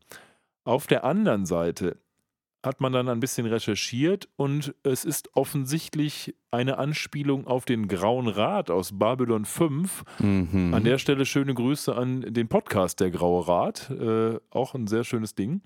Ähm, und das, jetzt kommt die Zahl 9 wieder, denn auch im Grauen Rat sitzen neun Leute. Ähm, denn die Zahl 3 ist bei den ähm, Mimbari, die da ja diesen Grauen Rat mitbilden, so wichtig. Das ist ja die, Dass sie sie ist dreimal ein, drei, zweimal Wahrheit ist eingebaut ein haben. dreischneidiges Schwert. ähm, so sagt man da. Ähm, super Serie Babylon 5, unbedingt gucken. Ja. Ähm, ja, also man weiß nicht so ganz genau, irgendwie so ein Kombi-Ding aus Jedi-Rat und Grauer Rat sehen Ich, wir hier. ich habe das nebenher gerade nochmal ähm, mir, mir bildlich quasi liefern lassen von dem allmächtigen Google. Beziehungsweise nein, von, von äh, DuckDuckGo in dem Fall, Ente, Ente los. Äh, schöne Suchmaschine im Übrigen. Und es ist ziemlich eindeutig The Grey Council, weil wir haben hier eine Einstellung, um das mal zu beschreiben, für die, die vielleicht nicht die Möglichkeit haben, Licht, die ne? Episode zu haben. Genau, wir haben ja einen sehr stark abgedunkelten Raum, wo in dunklen Roben, also in braunen Roben, äh, die Niblonians, neun an der Zahl, hier im Halbkreis umeinander sitzen auf Stühlen, die sind halt nun mal klein. Und äh, der Graue Rat ist tatsächlich auch neun Personen in Roben, die umeinander stehen, allerdings im Kreis. Aber die werden alle auch von so einem Spot von oben beleuchtet. Und diese Spots, die die einzelnen Personen von oben beleuchten, sind genauso wie auch hier äh, bei den Neblonians die einzige Lichtquelle im Raum. Und das ist schon relativ ja, es eindeutig. si- sitzen immer drei aus jeder Kaste da beim Grauen Rat, glaube ich. Ähm, aber wie gesagt, für mehr Infos müsst ihr zum anderen Podcast wechseln. So, Ja. auf jeden Fall ähm, ist dieser graue Rat der Niblonians jetzt da und plötzlich reden die auch alle mit richtiger Stimme. Und Fun Fact: ähm, derjenige, der Nibblers Geräusche macht, spricht auch seine Stimme jetzt. Ähm, und das ist eine relativ tiefe Stimme und naja, Überraschend tiefe Stimme für so ein Überraschend- eigentlich niedliches kleines Tierchen. Dann Ne? haben wir noch so einen Trope. Lila sagt dann, hey, wie heißt du eigentlich? Ähm, Und dann sagt Nibbler, ja, das kann ich dir zwar sagen, aber wenn ich es dir sage und du versuchst ihn auszusprechen, wird das drei Trilliarden Jahre brauchen und das ganze Universum wird fünfmal rebootet, bis du das geschafft hast. Und Es ist sogar noch absurder.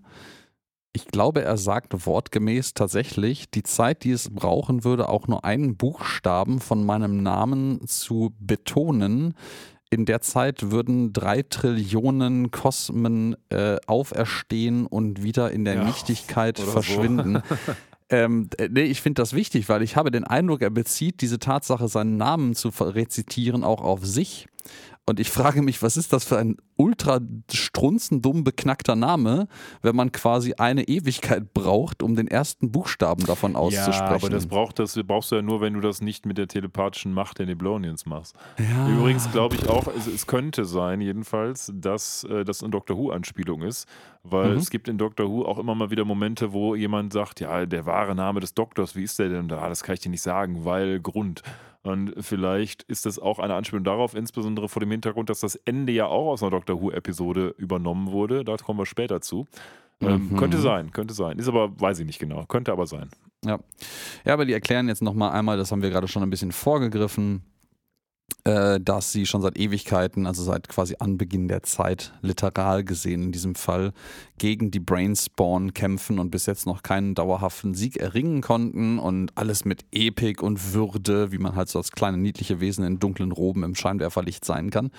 Und dann geht nebenan so ein Türchen auf, so ein winziges Türchen. Und dann kommt so ein anderer Neblonien im, in, im Kochschürze und Mützchen rein und sagt so, Lunch is ready, das Mittagessen ist fertig.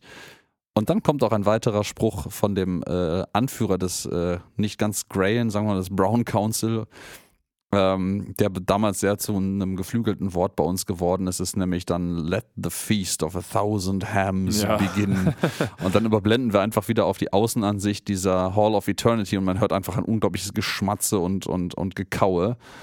Mm. Dann sind wir zurück. Die Erklärung geht ein bisschen weiter. Aber es ist wichtig, diese Erklärung, denn wir kriegen jetzt die Motivation der Brainspawns mitgeteilt. Die hassen nämlich jede Consciousness. Also Bewusstsein, Ja. genau. Die, das, ist, das, das, das fühlt sich für die an wie, wie Fingernägel auf einer Kreidetafel. Genau. Und deswegen wollen die quasi jeden dumm machen und jeden anderen Gedanken aus, äh, ja, au- austilgen aus der Außer Galaxis. die Gedanken der Brains selber. Das funktioniert offenkundig irgendwie. Lassen wir das mal außen, außen vor. Und ja, das, ähm, Jetzt kommt die Erklärung für Fry. Ne? ja, die erklären jetzt nämlich auch, warum F- wer da ins Spiel kommt. Es gibt nämlich ein Wesen, der ihnen widerstehen kann, weil die Nib- Schicksalskind. das Schicksalskind. Die Nibelonians haben äh, halt auch Angst vor dem Brainspawn, weil sie halt von den Brains auch genauso dumm gemacht werden können, wenn sie, ich mutmaß mal, ihnen zu nahe kommen. Und ähm, das Schicksalskind hat irgendwelche total bizarren Gehirnwellen. Es hat nämlich keine Delta-Gehirnwellen, wie wir dann erklärt bekommen, und widersteht deswegen seiner Attacke. Und das ist natürlich Fry. Fun Fact, beziehungsweise äh, nicht unbedingt Fun Fact, aber Fact, warum Fry diese bizarren Brain-Funktionen Wird auch noch hat, erklärt. wird spät, später. nicht heute, aber in Zukunft erklärt werden. Mhm, mhm, mhm. Er ist nämlich, und da- da muss ich ein bisschen, äh, ein winziges bisschen vorgreifen.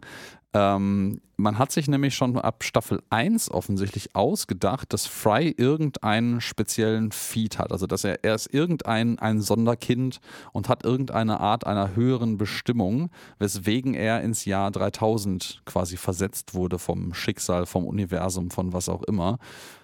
Und das hat ein bisschen was damit zu tun hier. Das ist dieser höhere Sinn. Aber äh, die Showrunner haben in dieser Episode, in dem Kommentar dazu, äh, kann ich nur sehr empfehlen, sich anzuhören, das ist sehr spannend, äh, auch gesagt, dass, ähm, dass sie das von Anfang an noch nicht wussten, was das genau werden würde. Also sie haben das quasi so als, als ominöses Ding vorbereitet. In den ersten zwei Staffeln gab es da nie so wirklich eine Anspielung oder irgendwas drauf, aber das war immer in deren Hinterköpfen und jetzt fängt man quasi an, diesen Gedanken auszuformulieren. Hm, Unter ja, anderem, ja auch. Ja. genau, unter anderem Fry ist jetzt immun gegen die Brainspawn, weil er halt sein Gehirn irgendwie einfach nur so eine random Zusammenfassung aller anderen möglichen Gehirnwellen produziert, aber keine Delta-Wellen, was auch immer, äh, und die deswegen nicht anfällig sind dafür. Ja, es ist jetzt ein bisschen Exposé die ganze Zeit. Ähm, und man sieht dann auch so eine schöne Überblendung zu Fry, wie er sich die Fußnägel poolt. Das ist im Übrigen auch die, das, was jetzt kommt an Szene, und ich dachte, du wolltest das jetzt erwähnen, ist auch eine Szene, die unglaublich memebehaftet ist mit Fry. Die Szene, wo er nämlich auf dem Balkon steht und in das umgedrehte ähm, Megafon spricht, hört bitte alle auf, so dumm zu sein. Ja. Und dann der Vogel ankommt und da rein quakt. Ich musste gerade mal gucken, ist es ein Vogel oder ist es eine Taube? Weil bei Taube wäre ich stutzig geworden. Nee, es ist irgendwas, also er, er ist so ein auch wie so ein Spatz, ne? Papagei, ja. Also Ja. es ist, es sieht nicht aus wie ein Papagei, aber es klingt wie ein Papagei. Ja, stimmt. Sieht eher aus wie so ein kleiner, wie so ein größerer Spatz, aber der bläst dann quasi ins andere Ende des Megafons. Ja, und in der Zwischenzeit haben sich die Niblonians mit ihrem, äh, ja, mit ihrem Riesenraumschiff, das auch so ein Auge hat, in die Nähe der Erde, äh, genannt die Moron Zone, äh, begeben und dort einen Perimeter entrichtet. Und jetzt haben sie quasi einen Plan gefasst, wie sie das jetzt alles machen können. Und das muss jetzt alles an Fry gegeben werden. Nämlich Fry muss das Obergehirn umnieten. Es gibt nämlich, das Genau. wussten wir bislang noch nicht, ein Master Brain, das die kleinen Brains irgendwie kontrolliert, so ähnlich wie die Borg Queen die Borg kontrolliert. Das ist auch so ein, so ein Science-Fiction-Trope. Ja, Ne? total, natürlich. Und es muss irgendwo einen, einen Obermods geben, oder also der Brain Bug bei Starship Troopers oder was auch immer. Oder hier bei äh, The Edge of Tomorrow zum Beispiel gibt es sowas auch am Stimmt, Ende. ja, ja, ja. Ja, immer gibt es einen Obermods und naja, weder die Niblonians noch Lila können das, weil sobald die auf die Erde gehen, sind die halt zu doof dafür. Deswegen muss Fry das machen und ähm, da Lila sofort zu blöd sein wird, wenn sie auf die Erde kommt, um das Fry zu sagen, kriegt sie von den Niblonians so einen handgeschriebenen Zettel an die Brust getackert. ähm, ja, und dann wird halt die Nachricht versucht, äh, zu über, wird die Nachricht überbracht. So soll es jedenfalls der Plan sein. Ich, ich finde es schön, dass diese, ähm, dass diese gesamte Szene gerade so total super klischeehaft ausgebaut wird, in dem Moment, wo, wo sie diesen Zettel angesteckt bekommt, weil sie ihr äh, berechtigterweise erklärt wird, dass sie in zehn Minuten zu dumm sein wird, um zu wissen, was sie sagen soll. Ähm, komplett ausgebaut wird, wie so Eltern, die das Kleinkind zur Schule schicken, das Ja. erste Mal, weil die sagen dann, nachdem der einer von den dreien, die dann noch sitzen, ähm, ihr diesen Zettel angepinnt hat, sagte der andere irgendwie so, ich habe ja noch ein Lunchpaket äh, und Fäustlinge. Ja. Und das ist offensichtlich auch so ein, so ein Trope, dass dann äh, kleine Kinder natürlich ihre Fäustlinge für kaltes Wetter immer an so einem Bändchen haben und irgendwo an der Jacke festgemacht haben, weil die Mhm. natürlich ab und zu mal dazu neigen, durch na sie sind halt nun mal kleine Kinder, sowas zu verlieren. Ja, in der Tat. Aber aus Sicht der Niblonians sind die Erdlinge natürlich auch Kinder. Ja, ich glaube, aus Sicht der Niblonians sind die Erdlinge schon zum, im Normalzustand relativ dumm das meine ich ja, genau. Äh, und jetzt, äh,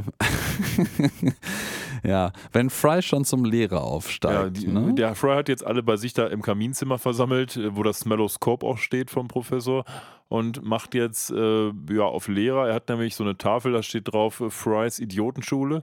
Und Ja. dann hat er so ein paar Heads in a Jar da stehen und sagt, George, hey, George Washington. das ist unser erster Präsident hier, George Washington. Punkt. Wo auch, also andersrum, ich, ich wollte gerade eigentlich die, laut die Frage stellen, habe angesetzt, wo auch immer er den hergekriegt hat. Aber um ehrlich zu sein, er ist jetzt mit Abstand der klügste Mensch auf der gesamten Eben. Erde. Es ist nicht schwer für ihn, da dran zu kommen. Ja, sitzen alle Mitglieder der restlichen Crew, bis auf Lila natürlich, vor ihm. Und dann sagt er, also, das war unser erster Präsident, George Washington. Punkt. So. Nochmal Fragerunde. Wer war unser erster Präsident? Und alle, äh, und, und selbst George Washington, äh, ähm. Thomas Jefferson. Äh, also ja, von schwierig, denen lustig. schwierig, schwierig. Ähm, ja. Die sind einfach alle richtig strunzendämlich geworden. Die können gar nichts mehr. ähm, dass sie noch atmen und essen können, finde ich ja fast ein bisschen überraschend. Ja, dass sie noch wissen, dass sie essen müssen. Ja, ja, ja, vielleicht, aber vielleicht sagt Fry ihnen das ja auch. Vielleicht, Ja, vielleicht verhungern ja eine ganze Menge Leute an dieser Stelle auch. Und dann stürmt Lila mit dem kleinen Mini-Raumschiff von Nibbler da rein und ähm, Ist direkt dumm. ist direkt, ja, man, es soll, glaube ich, so ein Prozess sein. Äh, Ich hab, muss dir was erzählen, irgendwas wichtig. Wichtig. Äh, Welt, Fry, keine Ahnung. dann hat sie nochmal Also- so, ein, so eine Sekunde, wo sie sich sammelt und diese Notiz Zettel, ja. nimmt und Fry gibt und Fry sagt Danke, macht sich die, äh, schnüfft sich die Nase damit und schmeißt das in den Kamin. äh, über diese Szene müssen wir mal einen ganz kurzen Moment reden, weil Fry ist zwar echt blöd, ja, aber Fry ist nicht so blöd, nicht zu sehen, dass da was Geschriebenes auf diesem Zettel steht und Lila gerade versucht, ihm mitzuteilen, dass irgendwas Wichtiges ist, woran sie sich erinnern muss. Das ist, ja, das ist gerade das Plot-Device, um dafür zu sorgen, dass Lila sich selber erinnern muss, ohne dass der Zettel helfen kann. Aber das passt doch nicht. Ist ein bisschen billig, ne? Das ja, ist so, also das ist so ein Scheiße, wir wussten nicht mehr, wir hatten eine andere Szene abgedreht, aber dann wird die Episode zu lang. Ach komm, hier, Nase schniefen, ab damit ins Feuer. also ich finde es nicht unlustig. Ähm, aber nee, es ist super lustig. Es ist schon, schon ein bisschen äh, Geist aus der Maschine, ne? Das ist, ist richtig. ich bin ja immer ein großer Freund von elegant eingebautem Humor, ohne dafür komplett irgendwie mit der Logik der Story brechen zu müssen oder dem Charakter der Leute. Wenn, und das an dieser Stelle wirkt das nicht so absichtlich überspitzt, dass man sagen könnte, auch das ist wieder Sarkasmus, dass man hier sich quasi einmal so ein bisschen weit von Frys Charakter entfernt. Ja, man hätte das ja auch anders lösen können. Man hätte ja beispielsweise einfach einen der dummen Charaktere irgendwie vor sich stellen können, der das einfach nimmt und sich die Nase schnieft oder sowas, Ja. ähm, anstatt dass es Fry explizit machen Ja, muss. dann, dann kommt noch eine, auch eine wunderbare Szene, die auch für ganz, ganz viel äh, wiederholte äh, Sprüche gesorgt hat, ist dann wie äh, Lila natürlich in ihrer jetzt mittlerweile au- aufkeimenden Blödheit versucht in das Feuer nach dem Papierchen zu greifen, was ähm, Fry gerade da reingeworfen hat und sagt, so, au, Feuer ist heiß. Ja, und dann, Und dann kommt der Professor hinterher und sagt, au, Feuer ist in der Tat heiß. erstmal The Prophecy will The Prophecy help. will help. Ja. und dann brennt einfach, brennt einfach auch sein ganzer Arm. Ja. Das wird dann mit ähm, einem weiteren, Arthur, Arthur ja. ähm, einem weiteren armen Tropf, was, ist das auch ein Präsident? Ich bin mir nicht sicher. Aus dem Glas gelöscht. Ich finde super die Unterhaltung danach dann, weil Lila will jetzt quasi irgendwie ihm vermitteln, dem Fry, was die Gehirne machen und Die sagt, Gehirne, die Leute dumm machen. Fry, Brain make people dumb. Und nein, Lila, Gehirne machen people smart. Das Ja, und in dem Moment fliegen praktischerweise auch die Brains hinter Fry hoch. Und dann So. hat sie wieder so einen Moment der kleinen Klugheit, wo sie ihn dann umdreht. Dann sagt ihm, you go fight biggest brain. Mhm. Dann, äh, keiner weiß, wo das biggest brain ist. Und dann überlegt er sich das als jetzt schlauster Mensch Gar der nicht Welt. blöd. Nee, Eigentlich. wo würde ein gigantischer Nerd wohl sein? In der Bibliothek. Auch nach heutigem Stand ein bisschen anachronistisch. Ja, ne? So. Aber im Jahr 3000 Ja. scheint ja alles, nicht alles, aber vieles noch so zu sein wie 1999 in Space quasi. Und Ja. ja, die rennen dann in die Bibliothek. Genau, die rennen in die Bibliothek an äh, diversen Schränken, äh, Reference, äh, Referenzbücher, Bücher über Bandwürmer, Stephen King, A bis Aardvark. Ja. Ähm, äh, das das habe ich auch nachgeguckt, aber das ist mir nicht klar, was Aardvark für einen Bezug zu Stephen King hat, um ehrlich zu sein. Ähm, Weiß ich jetzt ab Talk auch nicht. Und ja, da, wo sich das Brain versteckt, das ist durch so einen, so einen lilanen, in diesem Fall lilanen äh, Lichtschein um die Tür herum zu erkennen, ist Ancient Literature, also alte Literatur oder historische Literatur.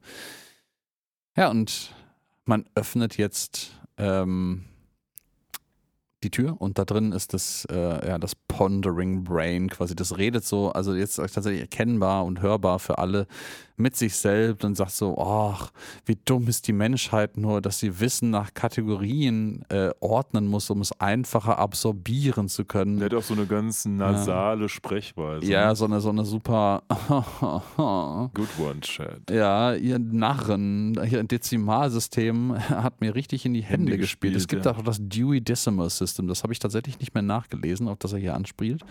Ähm, aber das existiert auch. Und ja, dann äh, kommen Fry und Lila rein. Lila hat tatsächlich einen relativ hellen Moment in, diesen, in dieser Sekunde, in dem sie nämlich einfach ähm, von innen das Bücherregal in einem Akt, äh, wahnsinnigen Kraftakt vor die Tür schmeißt und sie quasi mit dem äh, Monster Brain zusammen hier einsperren. Ja, schön ist dann der nachfolgende Satz, der Fry sagt, also das Gehirn fragt, haha, was wollt ihr denn? Und Fry, ja, ich bin hier, um dir in den Arsch zu treten. Und er, hahaha, über den, äh, wir haben uns lange darüber hinaus entwickelt, Ärsche zu benötigen. Für die Notwendigkeit, Ärsche zu haben. Ja, ja, ja, ja. Äh, fand, fand ich gut. Ja. Und dann fängt er an, ihn mit Büchern zu bewerfen. Und das funktioniert auch Nee, nicht das so ist aber richtig. auch ehrlich gesagt wieder so ein Arnold Schwarzenegger-Humor. Das ist vielleicht auch so ein, weil das ist Ja, so, ja. haha, du wirst noch herausfinden, Wissen ist eine gefährliche Waffe. Und dann denkt man jetzt irgendwie, er hat was Schlaues zu sagen, aber nein, er beschmeißt ihn mit Büchern. Und naja, das. Gehirn ähm, merkt dann langsam, okay, wenn Fry nachdenkt, dann finde ich es nicht so geil, weil wir wissen ja, die Gehirne wollen nicht, dass die Menschen nachdenken oder irgendwer anders nachdenkt. Und Fry überlegt sich dann, okay, ich muss noch mehr denken, ich muss noch mehr denken. Und äh, kann aber irgendwie nicht ohne Eingebung und ohne Stichworte denken und sagt dann noch, Lila, gib mir, gib mir ein Thema. Und Lila steht einfach nur. Großartig. Ja, und in diesem Moment, als er dann doch erfolgreich ist mit seiner Strategie, fangen dann, sehen die Niblonians dann über ihre, ich weiß gar nicht, Kameras oder was auch immer, wie nach und nach die kleineren äh, ähm, Gehirne zu Boden fallen dann, sie, sie, sie werden schwächer und dann offenbart sich wieder dieses dieses Trope jetzt, was sich etabliert, gerade, dass die Niblonians eigentlich die super mächtige, althergebrachte, ehrwürdige ähm, ähm, Rasse sind, die seit dem Anbeginn des Universums lebt, aber auch unfassbar niedlich sind. Ähm, und äh, dann äh, ruft sie das Kommando aus, Niblonians to Nibble Stations, aber die, also zu den Knapperstationen quasi. Ja. Und fragen sich dann selber in so einem Moment, äh, äh, prepare the Cuddlebug for deployment, was auch immer der Cuddlebug ist. ja. Äh, und fragen sich dann selber so ein bisschen, ach, sind wir eigentlich süß? Hm, schon ein bisschen, ne? Ja, und in der Zeit ähm, nimmt sich Fry immer mal wieder ein Buch und versucht sich irgendwelche Themen auszudenken, um das Gehirn möglichst ähm, ja, auszukontern. Und das Gehirn sagt dann aber, haha, ich habe noch einen letzten Ausweg und ich werde euch jetzt in diese imaginären Welten von den Büchern sperren und da werdet ihr nie wieder rauskommen. Und jetzt beginnt etwas, das kennen wir tatsächlich aus Doctor Who. Und zwar aus einer Folge des zweiten Doktors, Patrick Troughton, ähm, in der Folge The Mind Robber. Da gibt es nämlich was ähnliches, wo die quasi in den Fantasiewelten aus verschiedenen Büchern einen Kampf austragen und der Doktor, der zweite Doktor, das Master Brain besiegen muss. Das ist also tatsächlich, wenn nicht zumindest geklaut, eine ziemliche Hommage Ich daran. glaube, die Lösung ist auch sehr geklaut daraus. Das auch, oder? ja, Ja, ja. ja, genau. Und ja, wir, wir landen hier natürlich zuerst in Moby Dick und äh, haben dann also eine Szene, wo Captain Ahab und sein Gehilfe äh, in einer wirklich winzigen Nussschale mitten auf dem Ozean mit Fry und Lila gemeinsam sitzen und sagt eine Golddublone zu dem Mann, der zuerst den weißen Wal erspäht und Ja, sein, ja, sein ja. Äh, offensichtlich, ähm, ich weiß gar nicht, wie, wie heißt der? Der, der Gehilfe, der hat auch einen Namen, ich habe das vergessen. Ja, Quick Quack heißt Äh, der. Quick Quack heißt der hier, also der offensichtlich äh, ähm, Boah, ich habe gerade zwei Sachen im Kopf, die muss ich jetzt noch schnell Ja, hau loswerden. raus. Ähm, dieser Captain Ahab, der hat so einen leicht angegrauten Bart und der erinnert mich total an den Kapitän aus der jetzt gerade neu angelaufenen Netflix-Serie 1899. Ähm, die Nachfolgeserie von Dark ist auch ganz gut, könnt ihr mal reingucken. Ähm, der sieht zum einen so aus und diese Ahab-Geschichte mit dem weißen Wal, die wurde auch in Star Trek 8 thematisiert. Das hat mich auch direkt wieder daran erinnert. Da gibt es nämlich so eine ganz ikonische Szene mit Captain Picard, wo er die Borg von seinem Schiff kriegen will und der Gast da ihm quasi sagt, du bist doch genauso wie Captain Ahab und die Borg sind quasi dein weißer Wal. Also dieses Trope mit Moby Dick ist schon überall hingekommen. ne? Uh, und selbst hieraus äh, macht der Herr noch eine Star Trek-Anspielung. Ja. Ich bin ein bisschen begeistert. ähm, ja, Quick Quack, der auch so ein, so ein Native-Stamm, irgendwas Typ ist mit ganz vielen Tattoos. Da wird im Übrigen im, im Kommentar sehr drüber gesagt, so ja, das war auch überhaupt nicht anstrengend, irgendwie einen Typen mit Tattoos all over über äh, äh, guten Morgen, über seinem komplett nackten Oberkörper die gesamte Zeit lang konsistent zu animieren, Das egal von ich. welcher Seite man ihn sieht. Das glaube ich. Das ist nicht geil, ja. Ähm, aber Kudos, dass sie es geschafft haben und gemacht haben. Ja, und dann, dann kommt irgendwie das äh, große weiße Gehirn und das ist halt irgendwie, ja, es ist halt nicht weiß, es ist grau und deswegen nimmt Quick Quack das halt ähm, dem, dem Fry die Harpune weg. ja, wichtig noch. Lässt ihn das nicht äh, anpieksen, weil offensichtlich auch das Master Brain hier eine Existenz hat in dieser Welt und zumindest Fry davon ausgeht, dass wenn er das hier anpiekst, dann passiert auch dem echten Brain was. Ja, was will man auch sonst machen, ne? Also ja, irgendwas, ja bist halt jetzt erstmal in dieser Szenerie gefangen, ne? Ja, eben. Und der taucht dann aber auch wieder unter der Wahl und Fry sagt, ey, wir müssen hinterher und, Und alle warum tauchen auch hinterher. Immer, gehen einfach alle mit, also auch Captain Ahab und dann machen wir die Adventures of Tom Sawyer auf. Genau, dann springen wir in das nächste Buch. Irgendwie fallen die in den Ozean und sind plötzlich in einem Garten von Tom Sawyer und hat gesagt so, hey, hast du, hast du das weiße Gehir große Gehirn gesehen? Und er so, ja, ich habe dem vorhin gesagt, es soll mir einfach helfen, den Zaun zu streichen. Und das beschwert sich dann äh, darüber, dass das überhaupt nicht so lustig ist, äh, wie ihm versprochen wurde. Und ähm, ja, das, das Gehirn ist innerhalb dieser Stories auch zu einer Art Protagonist Ich geworden. finde aber schön, hier. was es sagt. Let this corny slice of Americana be your tomb for forever.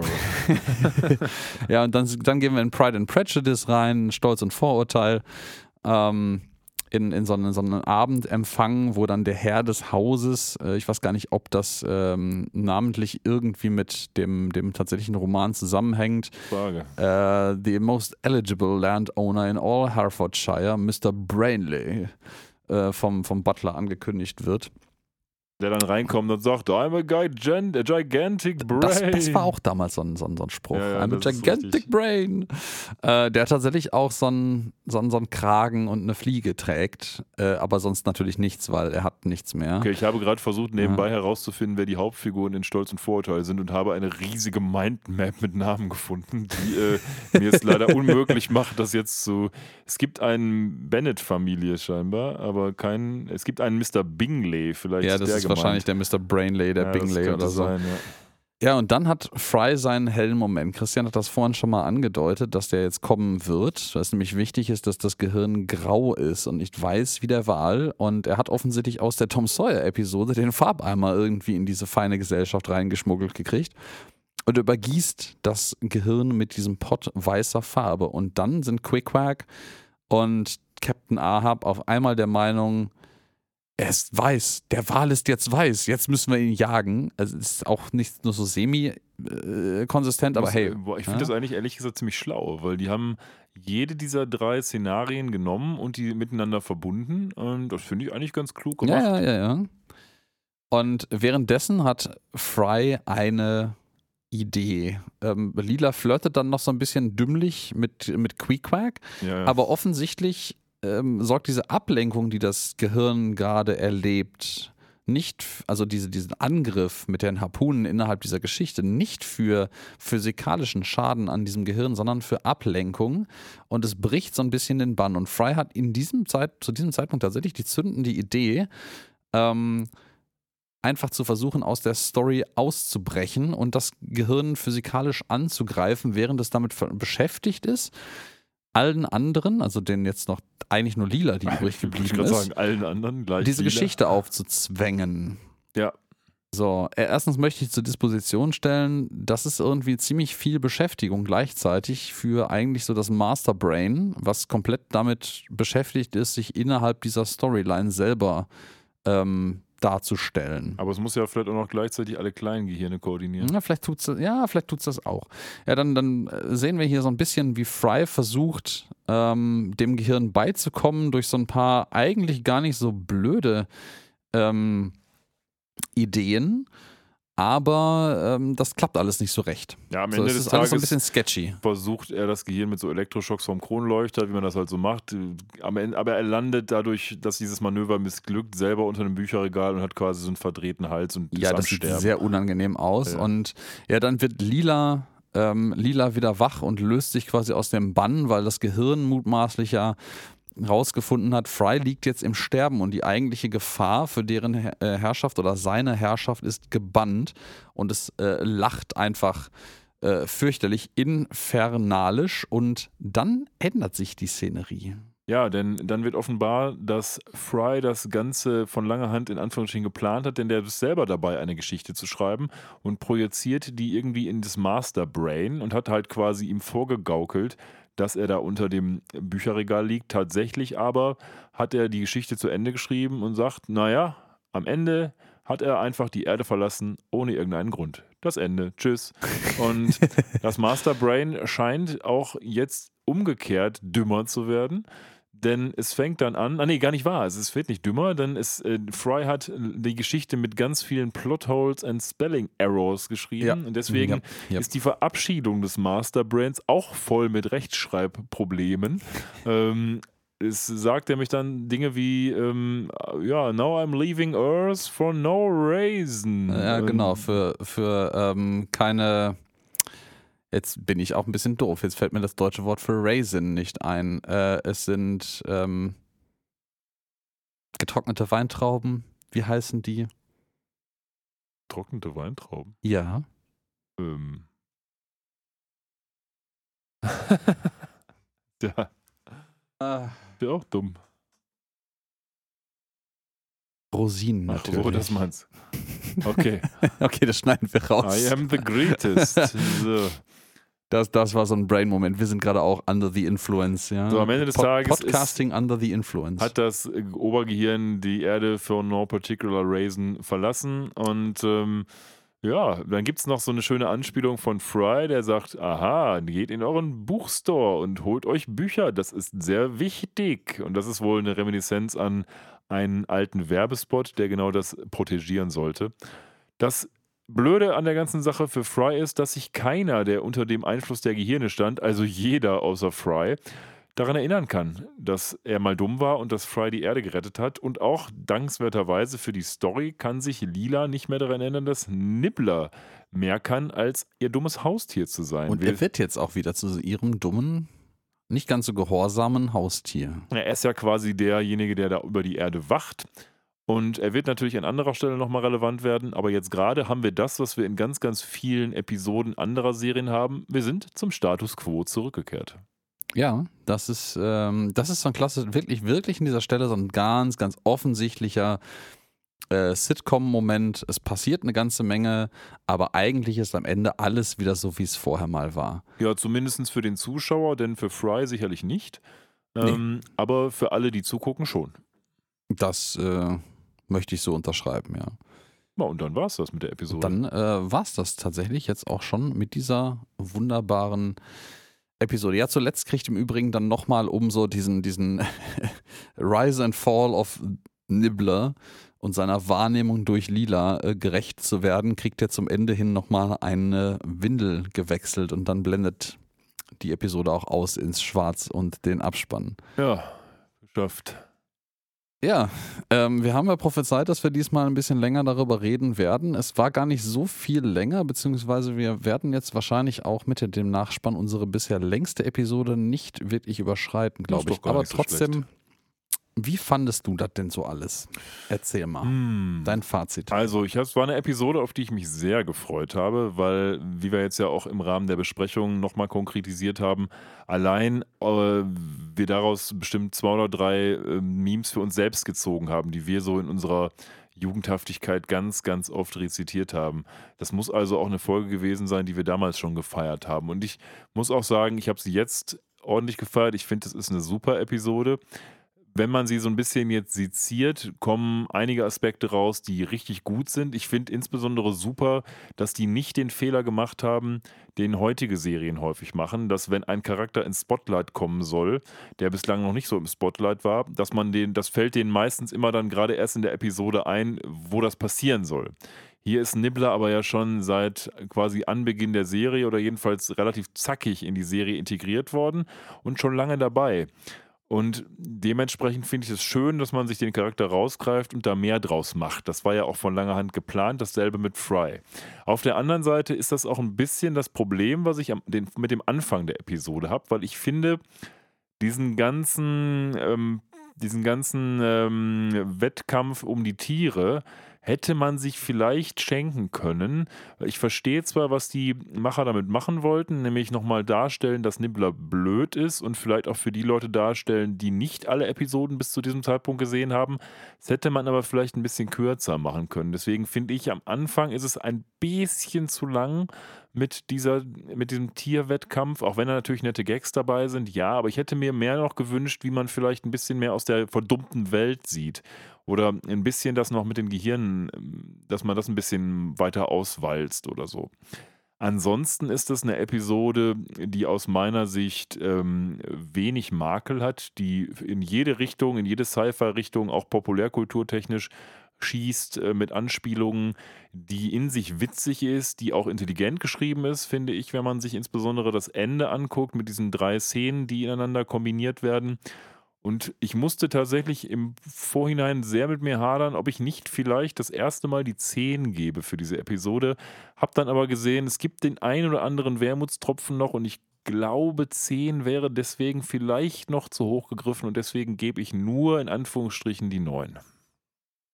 Tja, das äh, ist fast schon überraschend, möchte ich sagen. Ich hätte, ich hätte fest damit gerechnet, dass du, dass du hier jetzt einmal in die Vollen greifst. Ähm, um ehrlich zu sein, ich habe im Vorhinein, gerade als ich gestern, nee, vorgestern die, die Vorbereitung für diese Episode gemacht habe, mich so darüber gefreut, diese Episode mal wieder gesehen zu haben, dass ich mir dachte so, wollen wir nicht unser eigenes Schema mal durchbrechen und eine 11 vergeben dafür? Einfach nur aus Prinzip. Ja, so einmal den Verstärker auf 11 hochdrehen. Und ich muss sagen, ich fand diese Episode wirklich wunderbar. Ich meine, das ist ein, ein nie enden wollender Quell an irgendwie Erinnerungen an, an dumme Sprüche und auch vielleicht jetzt mal wieder aufkeimende dumme Sprüche äh, und Anspielungen. So, I am the greatest. I'm leaving Earth for no reason und so. Das, ich finde das schon sehr, sehr großartig. Ähm, vor allem auch die Erinnerung daran, dass uns das damals erst aufgefallen ist, dass der absichtlich so scheiße redet, als wir den Untertitel angemacht haben, wo das dann auch drin wirklich stand, weil man halt damals noch nicht so gut Englisch sprach und das vielleicht aus dem Kontext heraus nicht ganz so einfach klar war. Ja, äh, du, ich gebe dir recht, die hat ein paar Ecken und Kanten, die Episode natürlich. Ähm, ich finde aber relativ zu der Dummheit, wie die Leute anschließend dargestellt werden, ist diese, diese ähm, überhöhte Darstellung der Dummheit von Nibbler am Anfang dieser, dieser Tiershow durchaus gerechtfertigt. Man hat da noch so ein paar Gags untergebracht, die man scheinbar noch so ein bisschen in der Schublade rumliegen hatte und loswerden wollte. Ähm, finde ich vollkommen gerechtfertigt. Die ist äh, lustig, die haben eine gute Idee für diese Episode gehabt in der Summe und das Ganze mit der Brainspawn ist vor allen Dingen, und das mag ich auch daran, jetzt noch ein bisschen Continuity, weil da ja noch später Dinge nachkommen, die wir über Fry gelernt haben in dieser Episode und die Charakterentwicklung ist auch sehr gut gewesen, sowohl für Fry als auch für Nibbler. Und in diesem Sinne gebe ich dieser Episode einfach die wohlverdiente 10. Ja, ich bin auch selber ein bisschen traurig, dass ich nicht die 10 geben kann, so aus meinem Innersten. Ich hätte der, ich finde die Episode auch ganz großartig. Wenn ich jetzt nur auf meine innere äh, Wertschätzung und Nostalgie gehört hätte, dann hätte ich sicherlich auch die 10 gegeben. Aber ich finde so, als ich sie gesehen habe, musste ich wirklich sagen, es, mir war dieser Teil am Anfang einfach zu lang. Und hätten die den ein bisschen anders gestrickt, dann hätte ich sicherlich auch die 10 gegeben. Ja, hätte, hätte und so weiter und so fort. Hm. Ja, aber liebe Leute, damit sind wir jetzt schon am Ende unserer wunderbaren Episode 38 angekommen. Wir müssen noch was ankündigen, weil wir schließen dieses Jahr dann am 30. Äh, Dezember 2022 mit unserer Episode Nummer 39. Das heißt, wir starten mit Episode 40 ganz frisch ins neue Jahr. Und diese Episode 39 soll ein bisschen was Besonderes werden, weil wir werden jetzt nicht die nächste Episode, die ansteht, besprechen in diesem Falle. Das ist dem neuen Jahr vorbehalten. Ähm, wir werden reden über die neuen Futurama-Episoden. Wir wissen ja. noch nicht viel darüber, aber wir werden uns schlau machen darüber, insbesondere die Titel aller jetzt schon freigegebenen Episoden sind bekannt und da werden wir ein bisschen spekulieren. Möglicherweise werden wir uns dafür auch noch einen Gast dazu holen, der ein bisschen mit uns frei in der Gegend herum spekulieren wird und somit mit euch das Jahr rund beenden. Ja, wir machen quasi so eine Silvestergala, die wir jetzt aus dem Jahr 2002, das wir heute gehört haben, in unsere Jetztzeit ziehen. Ich denke, wir werden auch vielleicht die ein oder andere News, die so rumgeistert, zu den neuen Futurama-Episoden mal so ein bisschen zusammenfassen, um einen Kontext zu haben. Aber wir wollen uns schon hauptsächlich mal mit der Frage beschäftigen, na, was sagen uns vielleicht die Titel und das, was wir bislang so wissen über die Episoden? Worauf können wir uns einstellen? Wie kann man spekulieren, wie das weitergeht? Und ich glaube, das ist vielleicht auch für alle ganz interessant, ähm, die Futurama lieben, so wie wir, denn es dauert ja gar nicht mehr so lange, bis diese neuen Episoden rauskommen. Und dann äh, müssen wir uns auch noch was einfallen lassen. Alex, wie war das so unter Frühstücken? Ne? Ja, ich, ähm, ich denke da so an so einen. Abwechslungsmodell. So ein bisschen die Continuity aufrechterhalten, die alten Episoden weiterhin zu besprechen, aber die neuen äh, runterzurasseln. Aber das kriegen wir dann hin, wenn es Ja, soweit wir ist, denke ich mal. Schauen Ja, und in diesem Sinne würde ich sagen, äh, habt eine schöne Weihnachtszeit. Wenn wir uns das nächste Mal hören, ist Weihnachten schon wieder vorbei und Silvester steht vor der Tür. Richtig. Ähm, ich hoffe, ihr habt eine besinnliche Zeit mit euren liebsten Familien oder wie auch immer ihr das feiern wollt. Wenn ihr nicht religiös seid oder mit Weihnachten überhaupt nichts am Hut habt, dann äh, genießt einfach die ausklingende Zeit des Jahres. Und in diesem Sinne verabschiede ich mich und wünsche alles Gute bis zum nächsten Mal. Ja, frohe Weihnachten auch von mir an alle da draußen. Ich als Weihnachtsfan mache das jetzt einfach mal, egal ob ihr Weihnachten mögt oder nicht, Pech gehabt, nehmt trotzdem das frohe Weihnachten mit. Ich freue mich schon auf Heiligabend und beim nächsten Mal hören wir uns dann frisch, fast einen Tag vor Silvester. Nee, einen Tag vor Ja, Silvester am tatsächlich. 30. exakt. Ist doch schön. Wenn ihr also nichts vorhabt an Silvester, könnt ihr uns einfach hören. So, und mit diesen schönen Worten verabschieden wir uns. Macht's gut. Ciao.